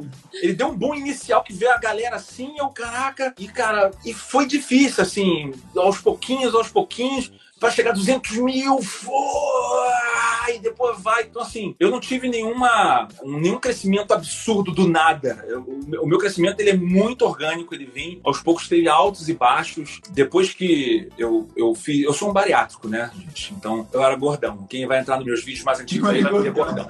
Eu era gordão, eu era 50 quilos mais gordo do que eu tô agora. E aí, tanto que eu fiz um vídeo Gaveta. É muito bom esse vídeo. Gaveta gordo versus Gaveta magro, eu discutindo comigo mesmo, eu magro discutindo comigo mesmo gordo. E aí, nessa época que eu emagreci e tal, e eu tava me recuperando, assim, eu, eu comecei a postar muito pouco vídeo. E o meu canal deu uma boa queda, assim, de- ele caiu bastante. Agora que ele tá voltando, que eu voltei a, a postar semanalmente, eu não posto no dia, eu falo que posto no dia, eu não posto no dia, eu sou, sou a pessoa mais errada pra frase. A gente coloca assim, vídeo toda semana, que aí não tem um dia, entendeu? Toda Mas- semana. Eu fiz isso também, mas eu senti que caiu, porque Cai porque não tem um dia certo pra Tem galera ir o lá. dia certo. Então a pessoa deixa de ir no seu canal, entendeu? Então Sim. eu, eu senti a necessidade de botar um vídeo, mesmo que eu não esteja obedecendo, a pessoa sabe que eu tô me esforçando para me aproximar daquela data. Então ele tá saindo, por exemplo, era pra ter saído um vídeo ontem, não saiu, é aquele que eu mostrei ali, vai sair hoje, daqui a pouco, eu vou acabar essa live e vou terminar o vídeo. Eu vou lançar. É, é tipo isso, vai sair hoje de tarde. Mas pelo menos a pessoa tem um norte ali, ela sabe assim, ah, não adianta ficar no canal do Gaveta segunda-feira, pelo menos a princípio, não vai ter vídeo. O vídeo dele vai sair quinta-feira, de repente sexta-feira, porque ele é atrasado até no sábado. Então eu, eu senti que isso aumentou a minha, a minha audiência, entendeu? Por isso que eu fiz isso. Mas é uma luta, cara, fazer esses enxertos É, a galera acha que é assim, nossa, né? Igual a gente, a gente fez 30 mil agora, a gente tipo, tá comemorando, a gente pulou horrores aqui ontem e tal. Porque é muito foda, porque é difícil, sabe? muito É- difícil. você tem que ser constante e é um trabalho. Às vezes eu pego pro Lucas, a gente gastou a semana inteira fazendo um vídeo pro nosso canal, pra gente. É do caralho. É. Mas também é muito. É tipo assim, o YouTube tipo, tipo, não paga a gente. É, É, mas vai uma coisa. é- é É, uma coisa muito doida do YouTube é que você não, você não ganha pelo YouTube, mas você ganha de vários. Hoje mesmo eu recebi um e-mail, Peraí, peraí. um e-mail muito legal de coisas que a gente nunca falou, caralho, né, velho? A gente nem imaginava que isso aconteceria assim, não agora, assim. Viu? Então o negócio é você produzir porque você quer e porque você gosta, Gosta. sabe? Assim, porque alimenta você como pessoa. Se você não gostar, você não consegue ter uma constância de conseguir fazer. E... Tem várias pessoas que já falaram com a gente. Se eu começasse no É. YouTube, eu ia fazer um milhão muito rápido. Mesma coisa que você falou, né? Pô, vou fazer um milhão e tal. Velho, não é, porque lá tem que ter constância. E aí você tem que ter ritmo. É muito foda. Eu, eu achava isso, eu tinha público, eu tinha as pessoas que me acompanhavam, eu tinha já um estilo, tinha formato, eu tinha tudo pronto. Eu falei, cara, vai chegar. E nem assim chegou. Eu tava vindo de um canal que tava chegando em 2 milhões de inscritos e não foi fácil pra mim. Foi chegando a 100 mil, de, eh, chegando a 100 mil, fui alimentando ali pra chegar nos 200, muito difícil. Depois 300, assim, muito difícil. Eu tô escalando de pouquinho em pouquinho. E assim, a gente entrega muito da nossa vida. A minha família sofre muito com isso. Muito com isso. É. Porque eu tenho criança, né? E, e eu com essa medição, ela é legal por um lado, que ela é muito detalhista, mas eu perco muito tempo. Às vezes eu vivo muita noite, né? E criança quer brincar comigo, quer ficar com a minha esposa. Então, é muito tempo que você perde. Às vezes eu gasto um tempo enorme num vídeo e ele não, não dá aquele retorno ideal, pra, sabe, pro canal. E tu fica, caraca, dá uma desmotivação. Mas assim, eu, eu sou uma das eu mesmo sei que eu sou uma das pessoas mais teimosas que existem. Eu sou extremamente persistente. Então, resiliência no nível épico eu tenho. Então, eu tento, eu tento, eu tento. Então, eu tava vendo tudo cair, os números caindo. Eu falei, não vou parar, não vou parar, eu vou até o fim. É isso aí. Quando eu tava no home office trabalhando antes sozinho pro Jovem Nerd, eu tinha quase desistido um milhão de vezes, eu não parava. Até que eu consegui achar um sócio que me ajudou a organizar, que eu entendi que eu não precisava fazer tudo, né? Eu não sou bom na parte gerencial, na parte de organizar, É, a parte financeira, comercial, sabe? Essa parte que eu não sou bom nessa parte, né? Especialmente a parte de gestão. E aí eu me reuni com uma pessoa que faz isso, e aí eu comecei a delegar essas partes para ele, começou a fazer a parte operacional e eu fazia a parte da criação. E aí o negócio começou a deslanchar, entendeu? E o meu trabalho cresce cada vez mais quanto mais eu delego. Pra, obviamente, eu não delego para qualquer pessoa. O difícil é você treinar uma equipe, mas hoje em dia eu tenho uma equipe da Gaveta Filmes que eu confio e cada vez mais eu tô treinando eles para cada vez mais delegar o meu programa e eu poder produzir mais. E quanto mais eu produzo, mais eu cresço, porque eu tenho mais. As pessoas estão vendo que eu tô lançando mais vídeos, elas vão vir mais pro meu canal. É, é um ciclo, né? Muito É, foda. Mas assim, é um ciclo, mas é um ciclo meio. É é um ciclo de toda empresa, né? Para produzir mais, eu tenho que ter mais mão de obra. Para ter mais mão de obra, eu tenho que ter mais dinheiro. Para ter mais dinheiro, eu tenho que arranjar mais trabalho. Mas para arranjar É mais trabalho, eu tenho que ter mais mão de obra. E aí você fica nesse ciclo eterno. Então, em algum momento, você que tem empresa, você tem seu próprio negócio, seu próprio canal, você vai ter que trabalhar muito a mais, assim, no final de semana, de noite, tal, tal, tal, para cobrir esse. Em algum lugar, esse gap vai ter que ser tapado. E, e é você fazendo hora extra, entendeu? Botando trabalho a mais para você ter mais conteúdo pra você fechar contratos, pra ter dinheiro pra contratar gente, isso aqui, e aí depois você faz a máquina andar. Então, eu tô nessa, assim. A minha rodinha começou pequenininha, aí eu adicionei, ela vai aumentando. Aí, por exemplo, agora. Aí vai tendo mais potência. Exato, por exemplo, agora eu tenho a minha equipe, ela tá toda ocupada. Ela faz grande parte do Gaveta Show pra mim, mas eles editam todos os outros vídeos do canal. A gente edita todos os vídeos do, do Jovem Nerd, Matando Robôs Gigantes, o programa do Zoom, que eu dando Zoom, e, e vários outros pontuais. Mas, assim, se eu colocar mais programas no meu canal, eles não vão dar vazão. E eu também não tenho como editar mais. Então, o que eu tenho que fazer? Virar a noite aqui pra tentar fazer os meus vídeos renderem um pouco mais, pra eu conseguir ter mais dinheiro pra contratar mais um cara ou dois caras, pra poder aí sim começar a produzir mais vídeos pro meu canal, dois vídeos por semana, e aí fazer a máquina. Então, é sempre um- uma. Você vai aumentando o aro da bicicleta ali. Eu tô fazendo metáforas aí. Total. Velho, uma coisa que a gente tá trazendo muito aqui pros videomakers é essa parte da saúde. E aí eu queria ligar dois pontos, né? Você falou que você teve essa mudança aí de vida que, meu, 50 quilos a menos é coisa pra caralho, mano. É o peso da Danizinha. Sou Se eu, tiver uma Danizinha de você. Eu, sei, eu sempre fui muito pesado, cara. Eu sempre fui muito pesado, assim. O meu peso normal é entre 95 e 100 quilos, assim. Eu tenho 1,84 de altura. Eu não sou, sou alto, mas eu não sou tão mega alto. Eu sou pesado. Eu sempre fui muito pesado. Tu pesava praticamente 150 quilos. 150 quilos. Eu, eu tava com... Eu, eu tava com 147, 148 quilos. Por aí. E aí, uma coisa que a gente tá falando, que não sei como que você isso também, mas a nossa vida como editor acaba atrapalhando muito na saúde, em total, assim, tanto em sono, né, as noites de sono, quanto a alimentação também. Hoje você costuma virar noites ou só se for para um trabalho específico? Você tentou reagendar? Como que você mudou isso aí pro novo Gaveta? Hoje, hoje eu costumo virar noites que nem um maluco, idiota. Olha só, isso daí Tá, que é o caminho da morte, né? Eu sei da morte. O que acontece?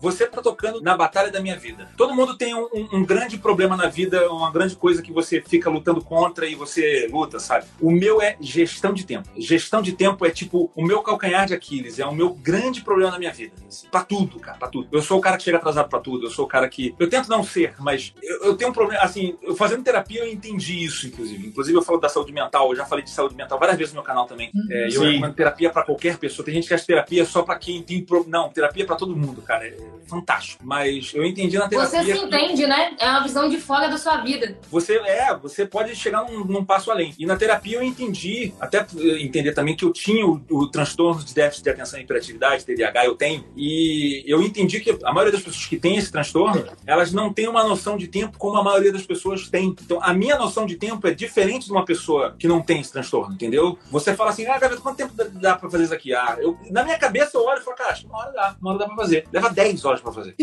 Sabe assim, eu não calculo bem o tempo, eu não consigo, eu não, eu não entendo bem. Eu, tanto que eu tendo a chamar pessoas pra calcular tempo pra mim. Olha, eu tenho que fazer essa parte aqui. Eu tenho um gerente na Gaveta Filmes. Eu falo, ô Potter, Potter, quanto tempo tu acha que leva? Eu falei, ah, acho que vou levar umas duas horas. Eu Gaveta, eu colocaria aí umas 10, 12 horas pra fazer. Eu falei, Sério? Sério?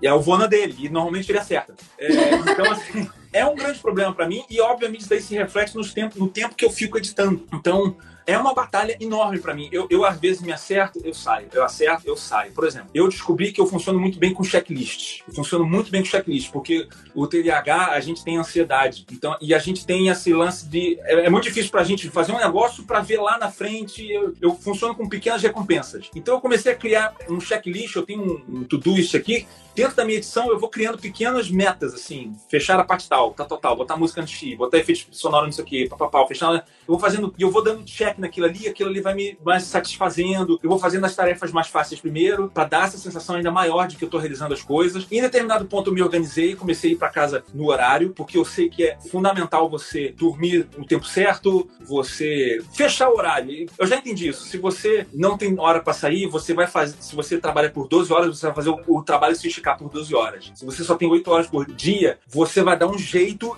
do teu trabalho encaixar dentro daquelas 8 horas. Eu já entendi isso. O problema, a minha gestão de tempo sempre ferra. Então, eu voltei, assim, eu vou, eu vou e volto, entendeu? Eu comecei a me organizar, comecei a ficar certinho, e aí começou a ter problema. Aí, ano passado, foi um ano mais pesado aqui pra empresa, o cinto aqui apertou, eu comecei a trabalhar mais, eu comecei a virar noite de novo, aí agora eu tava começando a querer acertar, veio crise coronavírus, vim pra home office, home office pra mim é caos, eu sou muito ruim de trabalhar home office, porque eu sou mais disperso ainda aqui, tô sozinho, tem criança em casa, pra mim é muito disperso aqui, então é sempre uma batalha pra mim, cara. Esse é o problema, o pessoal fala assim, normalmente quem é muito criativo é muito disperso. Esse é o meu problema, é o, é o meu grande problema. Mas sabe o que, que é muito legal? É que você, você tenta encontrar formas de solucionar o problema. Tipo, ó, eu vi que eu É, não se isso. entrega, né? É, você não se entrega. Tipo, eu tô indo voltando, mas eu tô sempre tentando melhorar e vi que através da terapia eu consegui ver que faltava isso e que o checklist me ajuda, tipo, A nossa luta junto aos videomakers é tirar a glamorização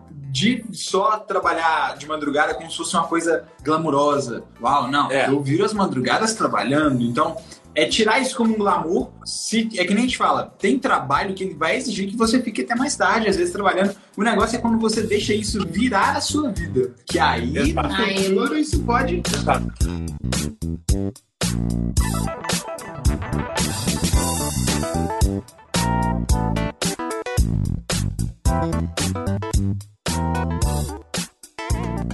O que eu tava falando pra vocês, que eu falei pra onde virar, que, que tem um gap, que tem que. Eu- Eu não tô falando isso daí em relação a editor de vídeo, eu tô falando isso daí em relação a você ser dono do seu próprio negócio. Isso Total, daí não- isso, isso não é uma. Isso que eu tava falando não quer dizer em relação a um, a um editor de vídeo. Isso quer dizer pra todo mundo que abre o seu negócio. Você, ah, você tá glamorizando a, a virada de noite. Não é isso. Tô falando que assim, se você vai empreender, você vai fazer hora extra. vai, vai ter que fazer. E não é o ideal. É, assim, é uma da, é a maior luta, inclusive, da minha família. A coisa que as pessoas mais reclamam, é a coisa que mais pesa no meu coração, assim. É a parte ruim que as pessoas não veem, assim. Eu, eu trabalhando, minha filha ligando pra mim e fala, pai, vem pra casa que eu quero brincar com você e eu não tô indo. Eu morro, assim. Toda vez que isso acontece, eu vou morrendo um pouquinho. Vou morrendo um pouquinho. É horrível, sabe? Eu não quero também trabalhar. Eu tenho que ficar Travou. aqui, ela fica, tá de novo nesse trabalho, larga o trabalho. Eita, voltou? Voltou. Voltou. Voltou.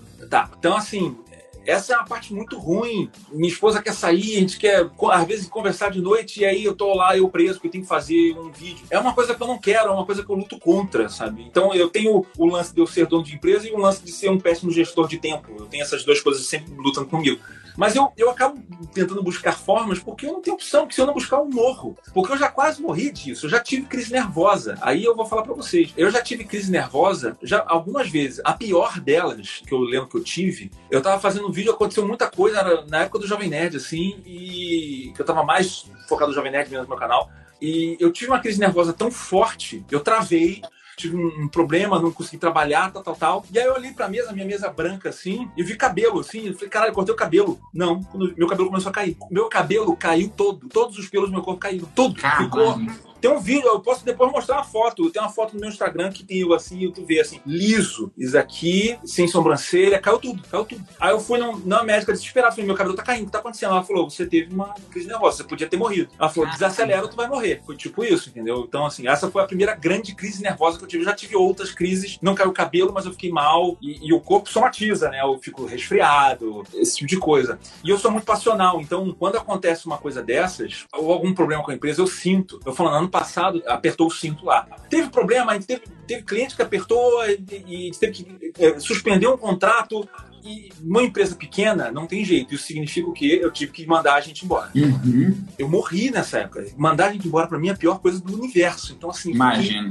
eu fiquei muito mal. Fiquei. Acabou. Eu fiquei resfriado, fiquei muito resfriado, fiquei muito mal. Sua imunidade é baixa, porque a sua- É. o seu mental afeta totalmente. Baixa tudo, baixa tudo. A- Ainda a, a empresa, felizmente, voltou a crescer. A gente tava num- numa ascensão absurda agora. Até o meu, o meu canal é um reflexo disso, assim, os números voltaram a crescer. Aí veio esse coronavírus aí, dá uma travada. Assim, todo mundo tá passando por isso. Mas eu passo muito por isso, entendeu? Então, é- é o que eu tento fazer e eu falar para as pessoas, eu sei, assim, a gente trabalha na, produtora, volta e meia o pessoal lá vira à noite. E eu não quero, eu sempre falo pra eles, gente, pelo amor de Deus, não vira à noite. Vamos tentar organizar para não virar à noite, para não ter que ficar depois da hora. Não quero que ninguém fique depois da hora, mesmo. Porque eu acho que a gente tem que desligar. Inclusive, você fica muito muito melhor criando quando você esvazia sua cabeça, dorme. E para trabalhar com ansi- e ansiedade, que é uma coisa que acho que muitos de nós passamos por isso, eu recomendo não só dormir, terapia. Ou você falou de exercício físico, exercício físico é excelente para isso daí, melhorar a oxigenação do cérebro. Eu, inclusive, eu queria emagrecer por isso, porque eu sempre fui um cara que jogava muito basquete. Eu parei de jogar e eu sempre senti muita falta disso, sabe? Então, eu tô errático, eu ainda não voltei ainda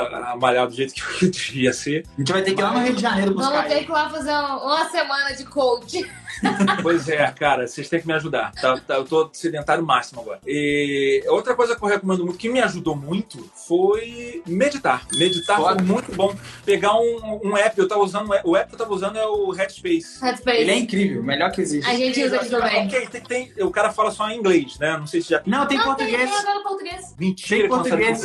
É só você, é só você ir na configuração. Vou até mostrar quem quiser, galera. Baixem esse aplicativo já. Mentira, É, sério? Sério, Sério. eu tenho português. Vou E é mandar pra minha esposa. Tem pra Android? Tem, eu uso Android. Aí, Aqui, ó, ó. propaganda gratuita, Headspace. Eu gosto muito do Headspace, ainda mais que tem as ilustrações, os desenhinhos. O Headspace é gostoso porque E bem-vindo de volta para o dia 6. Ontem eu falei um pouco sobre a ideia de encontrar a quantidade de suas Legal, legal. é.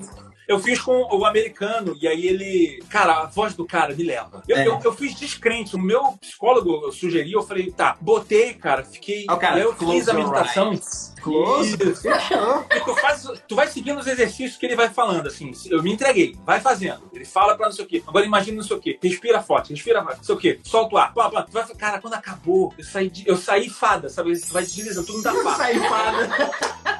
Tu vai meio Sabe o assim. que, é legal? É que você, você se perde, né? Mas o cara, não, traz o pensamento de volta. Traz o pensamento Como de é que o cara sabe que eu me perdi, velho? Tá Galera, porra. É Olha só, tem gente que fala com a gente, eu não consigo meditar. Vocês estão falando com gaveta. Você já viu o canal dele? Acho que você não viu o canal dele. Então, assim, é muito Eu doido consigo. porque a ideia do- da meditação é justamente você não é fugir dos seus pensamentos, é só aprender a organizar eles, sabe? É muito foda. É, é, é, foi o que eu acho que a meditação só deu certo pra mim, porque logo no início ele fala isso daí. Ele fala assim: você tá num lugar que tem um barulho de trânsito tá te irritando. Eu não quero fazer Aham. você deixar de ouvir isso. Você vai. Eu quero o contrário, você tem que deixar vir. Vem o barulho de trânsito e você vai aprender a deixar ele passar direto. É, é difícil explicar assim por palavras. Tentando explicar, é como você transformar isso num white noise. A- Exatamente. você faz ele é como um barulho de ventilador. Você já tá ali tanto tempo, você já não tá enche... você não escuta mais o barulho do ventilador. É o barulho, você só É, vai o, Lu- no momento o Lucas você falava assim, Lucas, a borboleta, ele imaginava a borboleta explodindo, Eu, virando um carro, não sei o que, a Isso, é. Mas, assim, é difícil. Eu lembro eh, esse negócio de truques mentais e concentração, por exemplo. Uma vez eu fui fazer uma apresentação em Curitiba e tava lá o Pyong Lee, né, que é hipnólogo. E ele tentou me hipnotizar, porque eu falei, cara, me hipnotiza que eu quero entrar loucaço no palco, hipnotizado. Só me, só me faça ficar pelado no palco. Não, não é assim não, tal. Aí ele falou, cara, e eu lembro que ele tentou me hipnotizar e ele não conseguiu, a princípio. Ele falou que dá, mas por quê? Porque eu tá, a minha cabeça tava mil. Era uma galera que tava na, na sala e ele tentava me hipnotizar e a minha cabeça tava, tipo, trabalhando a mil por hora. Eu tava preocupado com mil coisas. Então ele falou, cara, não, não é assim que funciona. Você tem que. Era, um processo de meditação que na época eu não fazia. Tanto é que eu não, não hipnotizei e a minha assessora que tava do meu lado hipnotizou foda do meu lado. Ela hipnotizou. Quase Ela foi assim, né? Gaveta. Cara, ela, ela entrou em transe absurdo. Ele botou ela pra ver o Ed Vedder. o Ed Vedder, ela chorou, abraçou o cara. Um cara aí chamou um cara qualquer. Tipo, entrou. E eu não. Mas porque eu tava com a cabeça mil por hora. Eu ainda não tinha esse processo. Depois que eu fui fazer meditação, que eu entendi isso. Que é deixar a coisa passar. Então, é, pra melhorar a ansiedade, eu recomendo muito meditação. É muito bom exercício e, e outra coisa que tem me ajudado muito e eu sempre tive muita dificuldade com isso acredito por causa do meu transtorno mas eu tô forçando e tá dando certo é leitura né? eu sempre tive muita dificuldade de ler porque eu achava que eu tinha um certo nível de dislexia eu, eu lia uma duas páginas eu dormia eu sempre dormia Não, eu. Era- eu ia, não, eu falei, vou ler o Kindle, né? Aqui no celular, porque a gente viaja. Isso. Então, eu também tenho isso, cara. Eu também tenho isso. E aí eu levei, assim, eu tentei inúmeras vezes. E aí eu levei no meu psicólogo e eu falei, cara, eu não consigo ler. Eu, como assim? Eu não consigo ler. Todas as coisas que eu li hoje em dia, ou foi que eu li até hoje, ou foram muito pedacinho por pedacinho ao longo de um ano, ou eu li, ou foi um audiobook, ou um vídeo que eu vi a informação, porque é, até pra faculdade era muito difícil quando eu estudava na faculdade. Quando eu estudei, porque eu não fiz só publicidade, eu fiz ciências sociais, olha que doideira. Estudei, estudei na, na- na escola pública aqui no Rio de Janeiro, o ERJ, fiz sociolo, eu estudei sociologia, antropologia, ciência política, essa parte que eu, que eu omito. Caralho, Eu gosto que repertório toda, sinistro. então- Pois é, eu, eu, eu, não- eu, não- eu fiz cinco, seis períodos dessa parada. Depois eu, eu pulei pra publicidade. Mas eu estudei Imagina, o coisa. gaveta de óculos assim com um livrinho. Pois é, e era uma dificuldade ler, cara. Era muito texto que tinha que ler, né? De uma de faculdade de ciências sociais, mas eu acabei conseguindo. Mas eu lembro que eu levei pro psicólogo e ele falou, cara, é treino. Você, você tá dormindo quando você lê? Eu falei, durmo.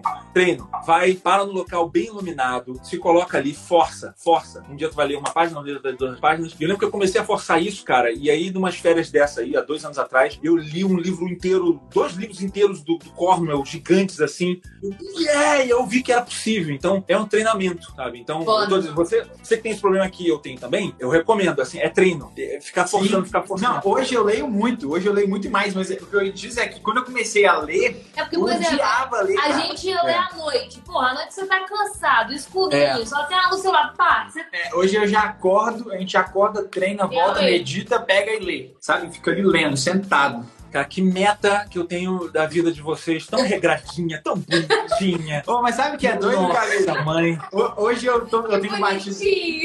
Hoje eu tenho batido muito nessa tecla, assim, a gente tem batido muito nessa tecla, porque a gente começou a estudar todos os CEOs do planeta, assim, tipo, vamos pegar os caras mais pica, assim. Fica. Vamos pegar os atletas, os caras que não são atletas, vamos ver qual que é a rotina. Aí a gente viu, primeira coisa, todos acordam cedo, nenhum vira à noite, né? Então, Já viraram quando foi o começo e tudo mais. é né? normal, padrão. É, é. Mas depois que eles entenderam, é sempre assim, depois que você entende a parada, aí você fala, não, agora que eu entendi que eu preciso acordar cedo e que eu posso gerenciar o tempo, que é uma coisa que não é fácil, mas também é treinável, posso gerenciar o meu tempo e acabar deixando pra poder dormir na hora certa, porque pensa, se você vai dormir às 4 da manhã e acordou às 10, você dormiu um grande período do mesmo jeito. A única Sim, diferença é exato. que você vai realocar esse, esse bloco de tempo. E a gente veio fazer um trabalho, a gente tá no Chile, né? A gente, a gente fecharam as fronteiras, cancelaram a passagem, a gente tá aqui. Vocês estão a gente onde? aqui. No Chile, Santiago. Ah, Aí é, a- eu, não- eu só não tinha notado que vocês não tinham voltado. Aí, voltou Tamo mesmo.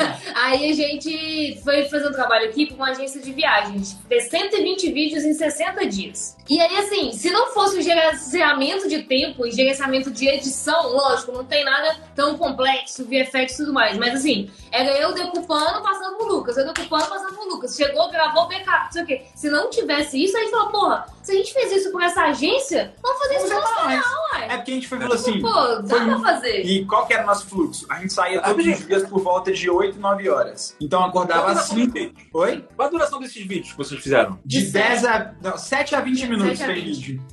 Gente, não, não, não é possível. Mas sabe o que é doido? Aí vem outro lado, né? Que eu falei assim: a gente não quer ser super-homem, mas eu sei que dá pra ter uma super mente. Então a gente falou o quê? Se leitura, treino, alimentação e foco são coisas treináveis, eu quero treinar. É tanto que a gente até montou uma frase pra isso, foi justamente quando a gente tava nesse período. Treine o suficiente pra que o seu simples seja foda. Então a gente falou: meu, vamos treinar o suficiente pra poder entender O básico. o básico. Tudo que, que eu preciso fazer. O vídeo tem que ser interessante, porque é um vídeo de turismo, então ele vai ter muita. Tem muito take de gimbal e tal. Tem então muito gente birrolzinho de vinícola, vinho, não sei sim. o quê. Vamos caprichar nos b-rolls, tipo, capricha nos b-rolls, tenta fazer o máximo possível, ser o mais assertivo possível pra você só executar, só executar. Aí os 10 primeiros vídeos foram uns testes assim, porque a gente tava só gravando fala, né? Então a gente falou, meu, fala, vamos prestar atenção, vamos aprender a fazer as marcações, porque aí você pega, você já um vai roteiro, decupando. Um roteiro fechadinho. É, quando a gente foi pra executar na rua, a gente nem testava, sabe? Tipo, olhava o que, que tem pra poder mostrar. Isso, isso, isso são os pontos principais. Beleza. Como vão ser cenas de ligações, eu já sabia os movimentos, qual que ia ser o gimbal, qual que ia ser o take na mão, e já sabia qual que era a fala que encaixava, então eu ficava o tempo todo pensando. A gente começou a estudar várias coisas sobre hiperfoco, sobre conseguir se manter focado, e a gente viu que quanto mais a gente se trazia pro presente, se alimentando, dormindo bem, tirando as distrações, a gente viu que pô, fluiu pra caralho. Aí agora a gente entrou em quarentena, né? Aqui é tipo, você não pode sair na rua, você, você é preso, Não. fica os, os policiais, é, aqui você tem que pegar autorização se você for pra rua e tal. Aí a gente foi fez o quê? A gente tá em quarentena agora, mas a gente segue a mesma coisa. Acorda às 5, eu acordo às 5, a Dani acorda às 6. Eu acordo às 5, desço, faço minha- meu pré-treino aqui, começo a fazer uns alongamentos. Aí eu, às 7 eu treino, de 7 às 8, que é antes da live. Treino de 7 às 8, depois começa a live. Antes disso eu leio também. Quando tem alguma coisa pra poder fazer de edição, hoje eu vou meio que assistindo o que, que eu vou A fazer. gente tem que sair com isso aqui, ó. Tipo, da polícia, ó. Que é tipo Caraca, documento pra você sair. Tem até autorizaçãozinha aqui embaixo. Caraca, que loucura. E aí, dizer- aí a gente começou a tratar também, tipo, o nosso canal como uma empresa. Porque não deixa de ser uma empresa, mas levar a sério, sabe? Porque a gente, se a gente fez por essa empresa, por que a gente não fez por nosso? Então a gente começou a fazer isso e aí a gente começou a... E a gente viu o quê? Mais um adendo. O Cassie Neistat, por exemplo, que é uma grande inspiração pra gente. O cara gerenciava uma empresa, obviamente terminou, né? Todo mundo que fez daily vlog se fudeu. Fez daily vlog, pum, acabou a vida, entrou É, no acaba a vida. Acaba a É, vida isso. pessoa. Então, regra, não vamos fazer daily vlog. Eu queria. Vou fazer daily vlog, pô, eu eu acho do caralho. Fez 20 dias, no, no, no 20 já tava arrancando os cabelos do Lucas. A, a Dani não. Faz não, não. temporada, eu, é porque temporada. eu gosto. Eu gosto de pensar, de ter que mover, de ter que fazer os takes. Só que a Dani já tava pirando. Eu falei, então não vai dar pra fazer daily vlog. A gente viu o quê? O Cassie Temporada.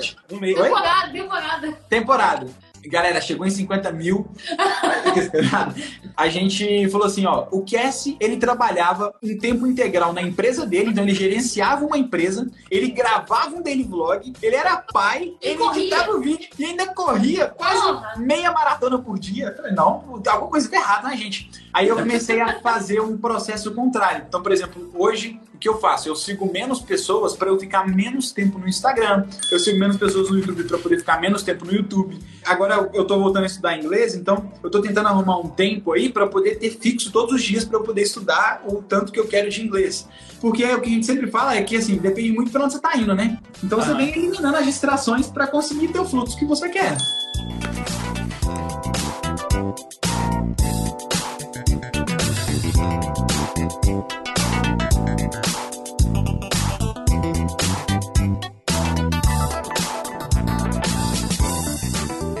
Gaveta, tem pergunta pra caralho. Vamos abrir uma Uma pergunta aqui? bastante, porque acho que. Tem 30 novas perguntas, sem contar as perguntas que já tinham sido enviadas. Vou pegar uma que Ah. tem aqui 31 minutos atrás. ó.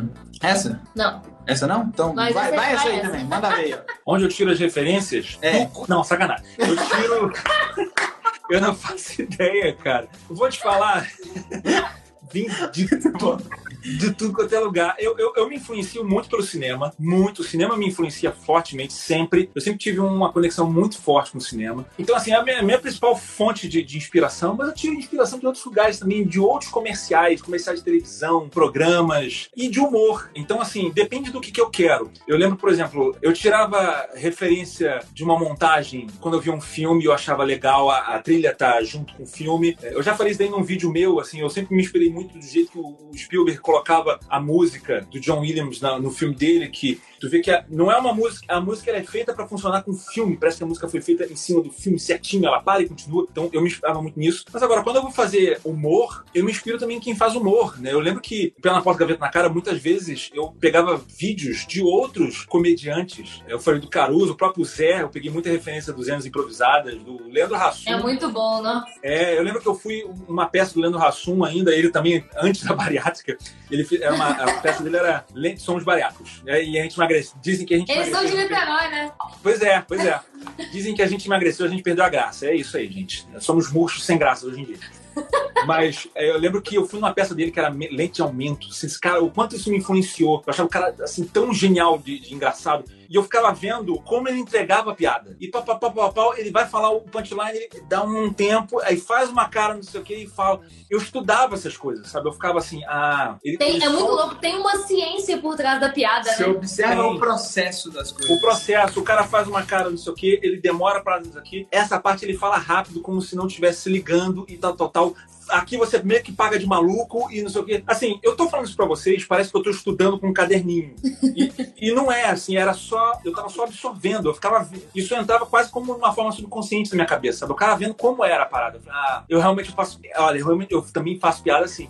E eu não faço assim, não, mas seria legal fazer assim também. Então, eu. eu Sabe o que eu acho legal. Gaveta? Ah. Complementando o que você falou, eu, de absorver, eu sempre falo que é observe e absorva, mas você precisa estar presente, sabe? Não é igual o Instagram, que você, ah, não gostei e passei pro próximo. Não, é, é parou, observa, vê o que, que tem ali que você gostou, o que, que é mais parecido com o que você gosta, porque assim você consegue aumentar o repertório. Exato. Tem uma coisa que outra, uma coisa que eu falo também, é, eu falo em aulas minhas também, quando gente tá aprendendo a editar vídeo, eu falo assim, não tenha medo de copiar, calma. Que eu falo assim, tem muita gente que quer aprender a exceção antes de aprender a regra. Então você tem que aprender a regra primeiro. Então, o que eu faço muito é, por exemplo, eu vejo alguém fez um- uma piada, um negócio, um, Quando eu comecei a fazer vídeo do Jovem Nerd, eu vi que começou a aparecer muito um lance de texto na tela gigante. sabe? Eu achei aquilo muito engraçado. Eu procurei fazer igual. Eu peguei os textos e comecei a botar na tela igualzinho o que o pessoal fazia. Primeiro, eu tinha que aprender a fazer aquilo. Então eu comecei a fazer para aprender. Como é que o cara faz? Ah, olha só, ele não bota no final da última sílaba, ele bota na primeira. São pequenas coisinhas que só, só Aham. você fazendo você vai aprender. E às vezes você olha e você fala, ah, eu sei fazer. Faz. Que às vezes não é tão simples quanto você acha que é. É, Eu aprendi isso com solo de guitarra também. Eu acho, ah, é fácil. Não, aí quando tu vai to- tirar o solo, não era tão fácil. Pra quem toca guitarra aí, tenta tirar um solo do Marty Friedman, meu amigo. Tu fala assim, ah, dá pra. É muito mais difícil do que você pensa. Não é só a nota, né? É- exato, assim, só que o cara é tão bom que o cara toca de uma maneira fácil que parece que é fácil e não é fácil. E aí, assim, eu aprendi a- esse lance dos textos, eu comecei a aprender a regra e aí eu aprendi, e aí eu dominei a regra. Falei, agora eu sei. Aí eu comecei a desenvolver o meu estilo. Falei, agora eu vou fazer do meu jeito. E eu vou fazer o seguinte, eu vou fazer animado de um lado pro outro, tal, tal, tal, e se em casa eu vou botar um track. Aí eu comecei a Total. Foda. desenvolver em cima disso. Então, assim, eu pego muita referência também de outros criadores. Eu vejo o que uma pessoa faz, eu não tenho vergonha nenhuma, eu vou e copio pra fazer igual, pra aprender como é que a pessoa fez. E Foda. depois eu vou dando o meu, ao meu salzinho, o meu tempero pra tentar mudar depois que eu aprendi. Eu faço É, isso- demais.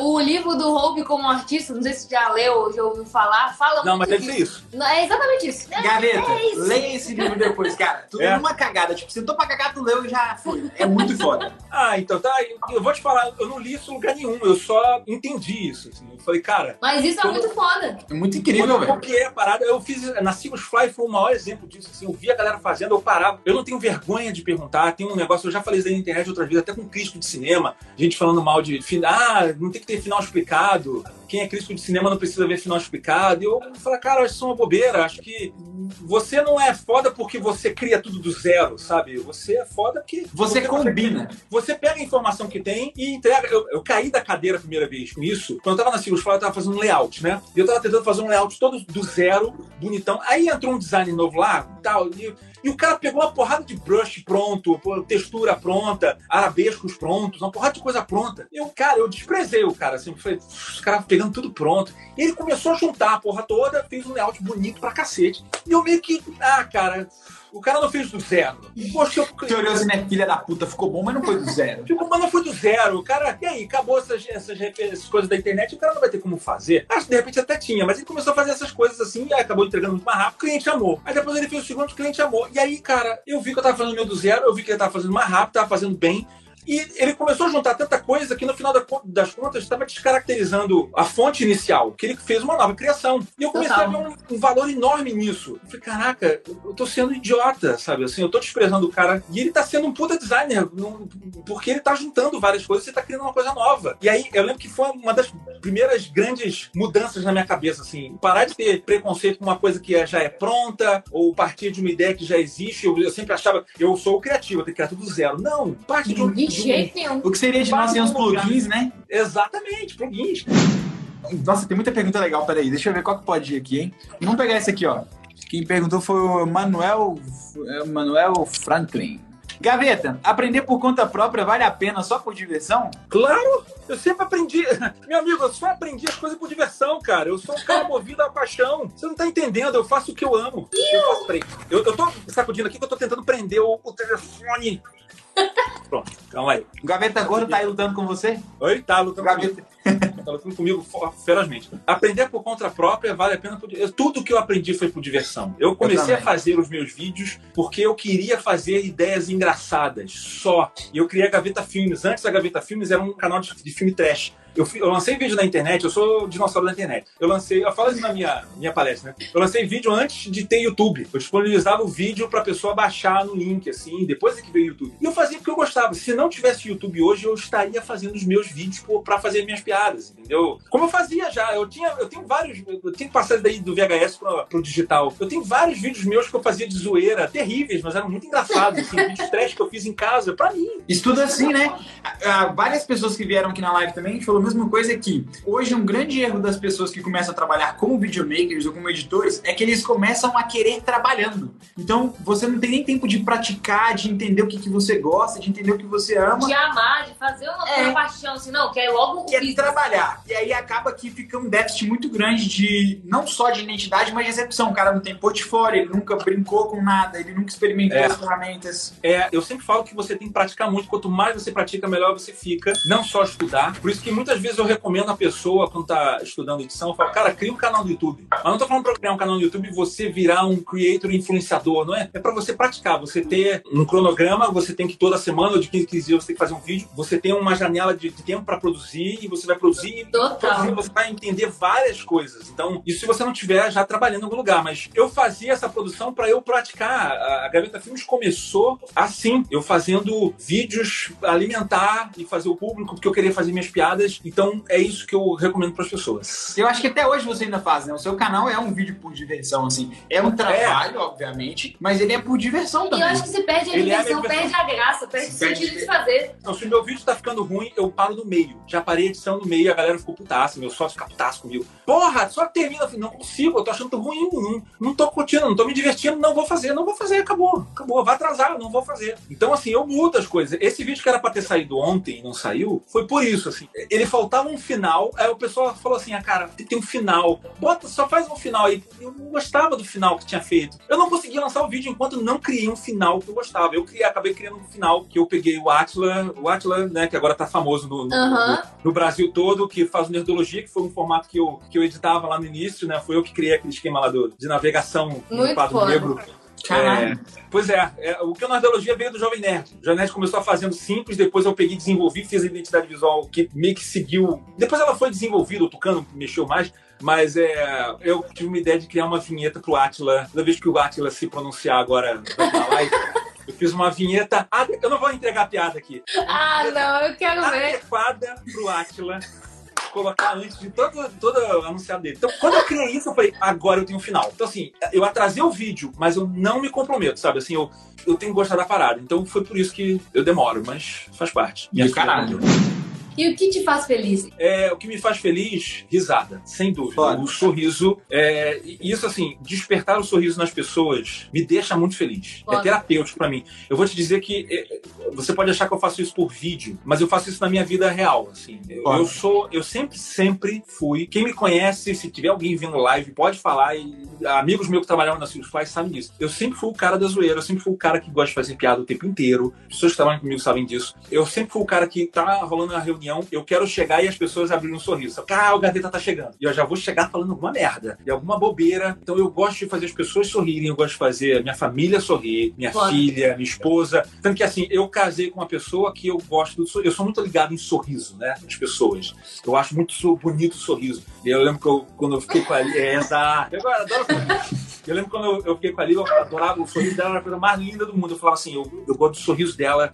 E ela ri alto. Ah, eu gostava de pessoas que riem alto. Então, tu vê que eu, eu, eu persigo muito isso, assim. Pessoa, ela ri com os olhos também, né? Então eu gosto de Foda. ela ri com coisa. Então, é uma coisa que eu persigo, é uma coisa que eu gosto. E é uma coisa que eu quero levar mais, assim, por exemplo. Por diversas vezes eu, eu quis fazer. Sabe o Doutores da Alegria? Eu sou Uhum. lá no hospital. Então, cara, eu falo, cara, isso, eu tenho tudo a ver com isso, pelo amor de Deus, eu tenho que ir lá. Eu tentei, mas o processo deles é muito. Você tem que se dedicar, Burocrático. ficar um ano. É, burocrático, tem que ficar muito tempo. E eu sou muito desregrado. Então eu não consigo ficar comprometido com isso. Por isso que eu não fui até agora, mas eu ainda tô buscando tentar fazer uma coisa desse tipo. Que é uma coisa que eu gosto de fazer. É as pessoas rirem. É, não sei, me faz bem. Muito Então, foda. Eu acho que tu executa isso muito bem no canal. Pô, que Às bom. vezes a gente faz um gaveta flip. Eu acho que você é o doutor da alegria do vídeo.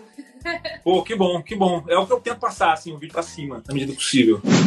Olha essa outra pergunta. Como não desanimar das edições? Dei uma desanimada por conta dos meus equipamentos. Eu sou muito suspeito por falar disso aí, porque. Fala o que você acha aí, cara. Meu filho tá gargalhando. Eu falei risada, ele gargalhando no fundo. Ó, mas é. Como não desanimar nas edições? Em que sentido? Como assim? De, de- o trabalho em si? É, eu acho que ele tá desanimado pe- pelo equipamento, às vezes não dá conta, pelo Premiere travar Vou, muito. eu vou, vou falar minha versão e às vezes você complementa aí. Cara, eu sou o cara menos dodói que tu pode conhecer. Ah, eu tenho só. Porque quando eu comecei a editar, Gaveta, eu editava frame a frame, mano. Frame a frame. Por isso que hoje eu consigo sincar bem as coisas, porque eu aprendi a fazer a leitura dos picos de áudio. Então Eu eu, fico atento aos picos de áudio. Então, Feio na, na Frame. né? É, eu não tinha computador na casa da minha tia pra poder editar. Então, tipo, eu ficava lá, frame a frame. Aí eu não sei se é porque esse cara tá começando agora, se a galera tá começando agora a produzir, e aí acaba que já tá acostumado a ver a galera editando muito rápido e não tem paciência pra poder aprender.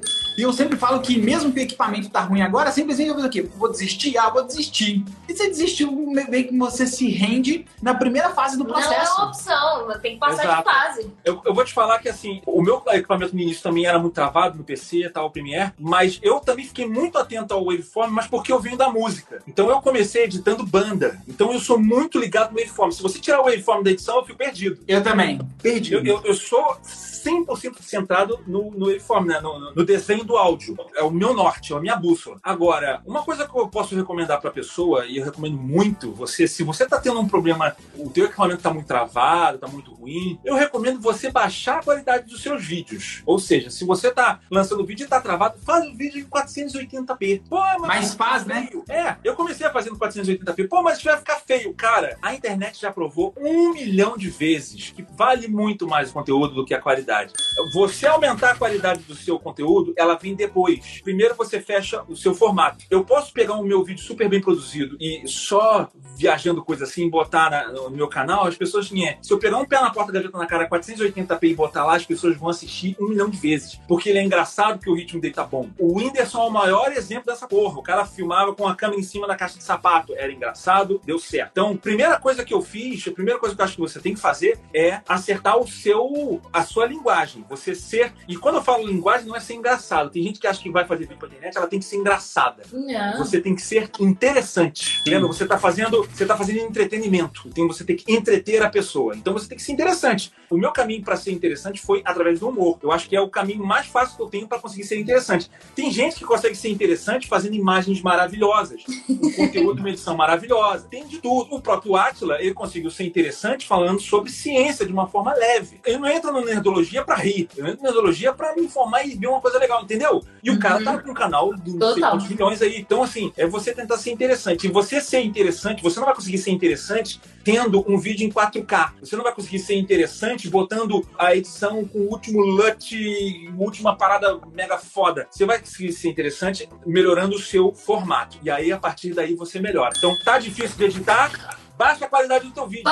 Você não vai perder, você vai ganhar. Porque você vai parar de se preocupar Sinistro. com a tecnologia, você vai se preocupar com o que deveria importar, que é o, o que você está passando para as pessoas. Caraca, ainda bem que tá gravado. Eu vou recortar isso aqui e colocar nos vídeos, entendeu? Galera, isso parece ser muito, muito repetitivo, mas é, mu- é tão É básico, é tão básico. É porque a galera hoje ficou muito presa a isso, né? Tipo, quero produzir o máximo com o equipamento mais foda. E ontem o Marvel, o Daniel Marvel, que também é um criador de conteúdo do YouTube, ele tava na live com a gente ontem que foi do caralho e ele falou uma coisa muito legal. Isso se chama, é uma doença que se chama equipamentite.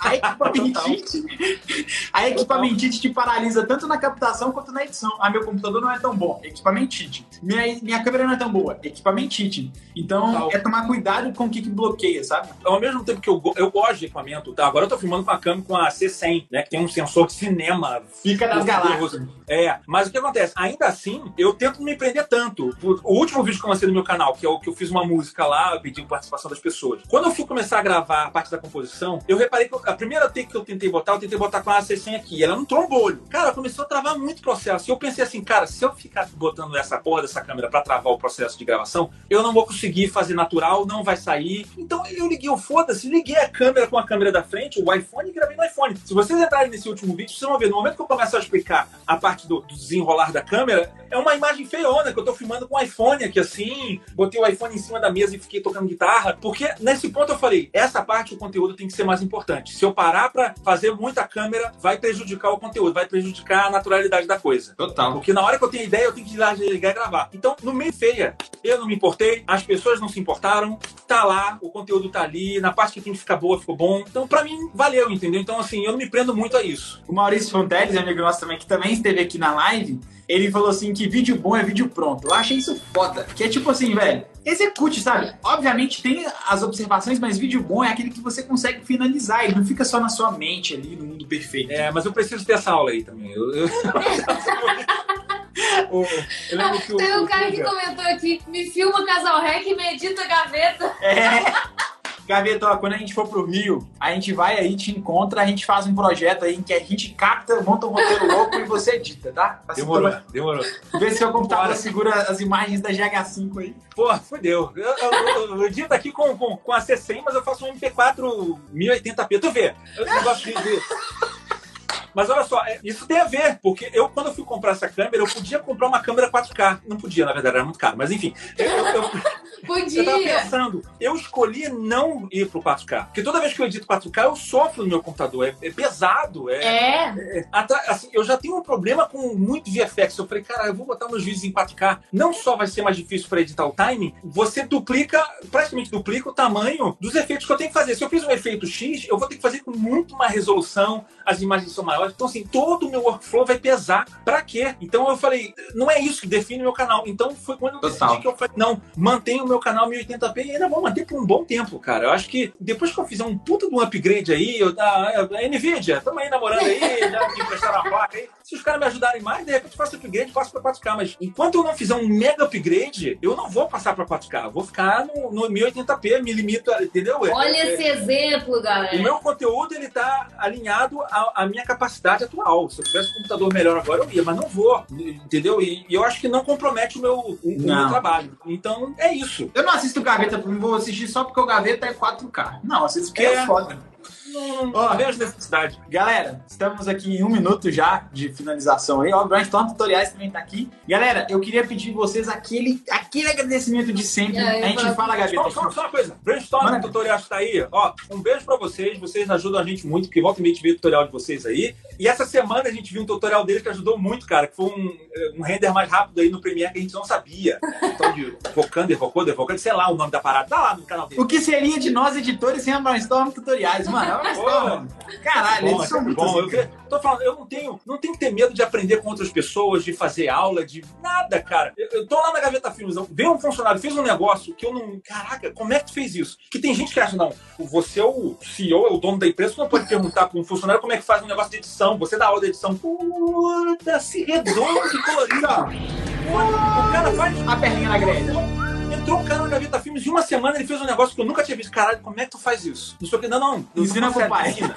Como é que tu faz isso? É gente. não, é, foi muito rápido demais. Mas, ó, É, gratidão pelo aí. tempo, pela dedicação, pelas respostas incríveis. Parabéns por esse trabalho maravilhoso. A gente aprecia muito, aprende muito. Continue, não desiste. E dorme cedo pra você viver mais tempo, pra ter mais vídeo por mais tempo, tá? É, eu sei. Juju, eu tô falando da Amicela, a Juju já me assim já. Vai seguir. É, tem que brincar mais comigo, papai. Eu vou brincar. Juju, cuida do. Ô, Juju, Cuida fica na cola do seu pai, tá? Cuida do papai. Tira o print aí, galera. Faz uma cara bem Eles não tão bonita, vendo né? você. Aham. Vamos Tá fazer bom. a cara pro print, carinha pro print. É isso aí. Obrigada, Gaveta. Quem quiser comprar meu trabalho, youtube.com.br Gaveta. É isso. E o momento jabá? Alura! Alura! Alura! É isso, gente. Beijo, obrigado. Beijo. Obrigado você, irmão. O Obrigada. trabalho de vocês é animal também. Eu não falei isso, eu sou um desnaturado, mas eu conheci vocês por acaso, né? Lembra? Eu vi o cara, trabalho desse cara é muito foda. Depois eu descobri com stories que vocês estavam me vendo. Eu falei, ah, eles, eles me assistem. foi, foi demais, assim. Peraí. Valeu, mano. demais. Obrigado, Beijo, galera. Bom dia pra todo mundo. Beijo, tchau. Valeu.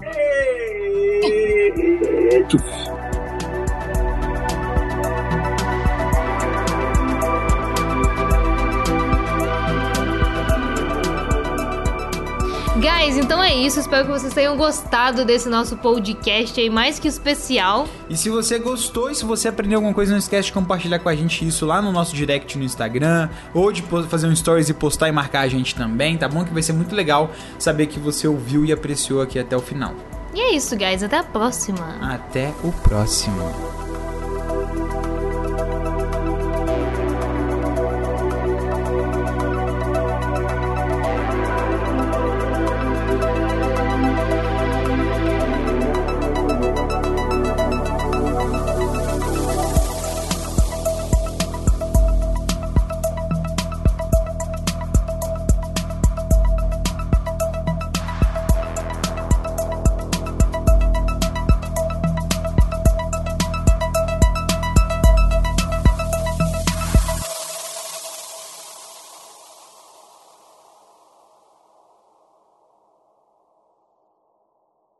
travou, acho que ele recebeu uma ligação. Peraí, alguém ligou para mim? O almoço tá pronto, né? Não, eu recebi a ligação, eu já voltei. Vamos, manda ver, tá, manda ver. Ligaram de novo? Voltou, não. Voltou e foi embora. Não, ligaram de novo. Para de me ligar. Vocês repararam que eu tô com a cabeça... Ligou de novo. Ligou de novo. Ah, que eu tenho que botar... A pessoa tá insistindo muito. Eu acho que ele atendeu a ligação Enquanto ele se foi, eu vou cantar um hino nacional. Pronto, botei moda avião, modo avião, botei modo avião, botei modo avião. Esse programa foi editado por Adriano João Videomaker. Produções audiovisuais e podcasts.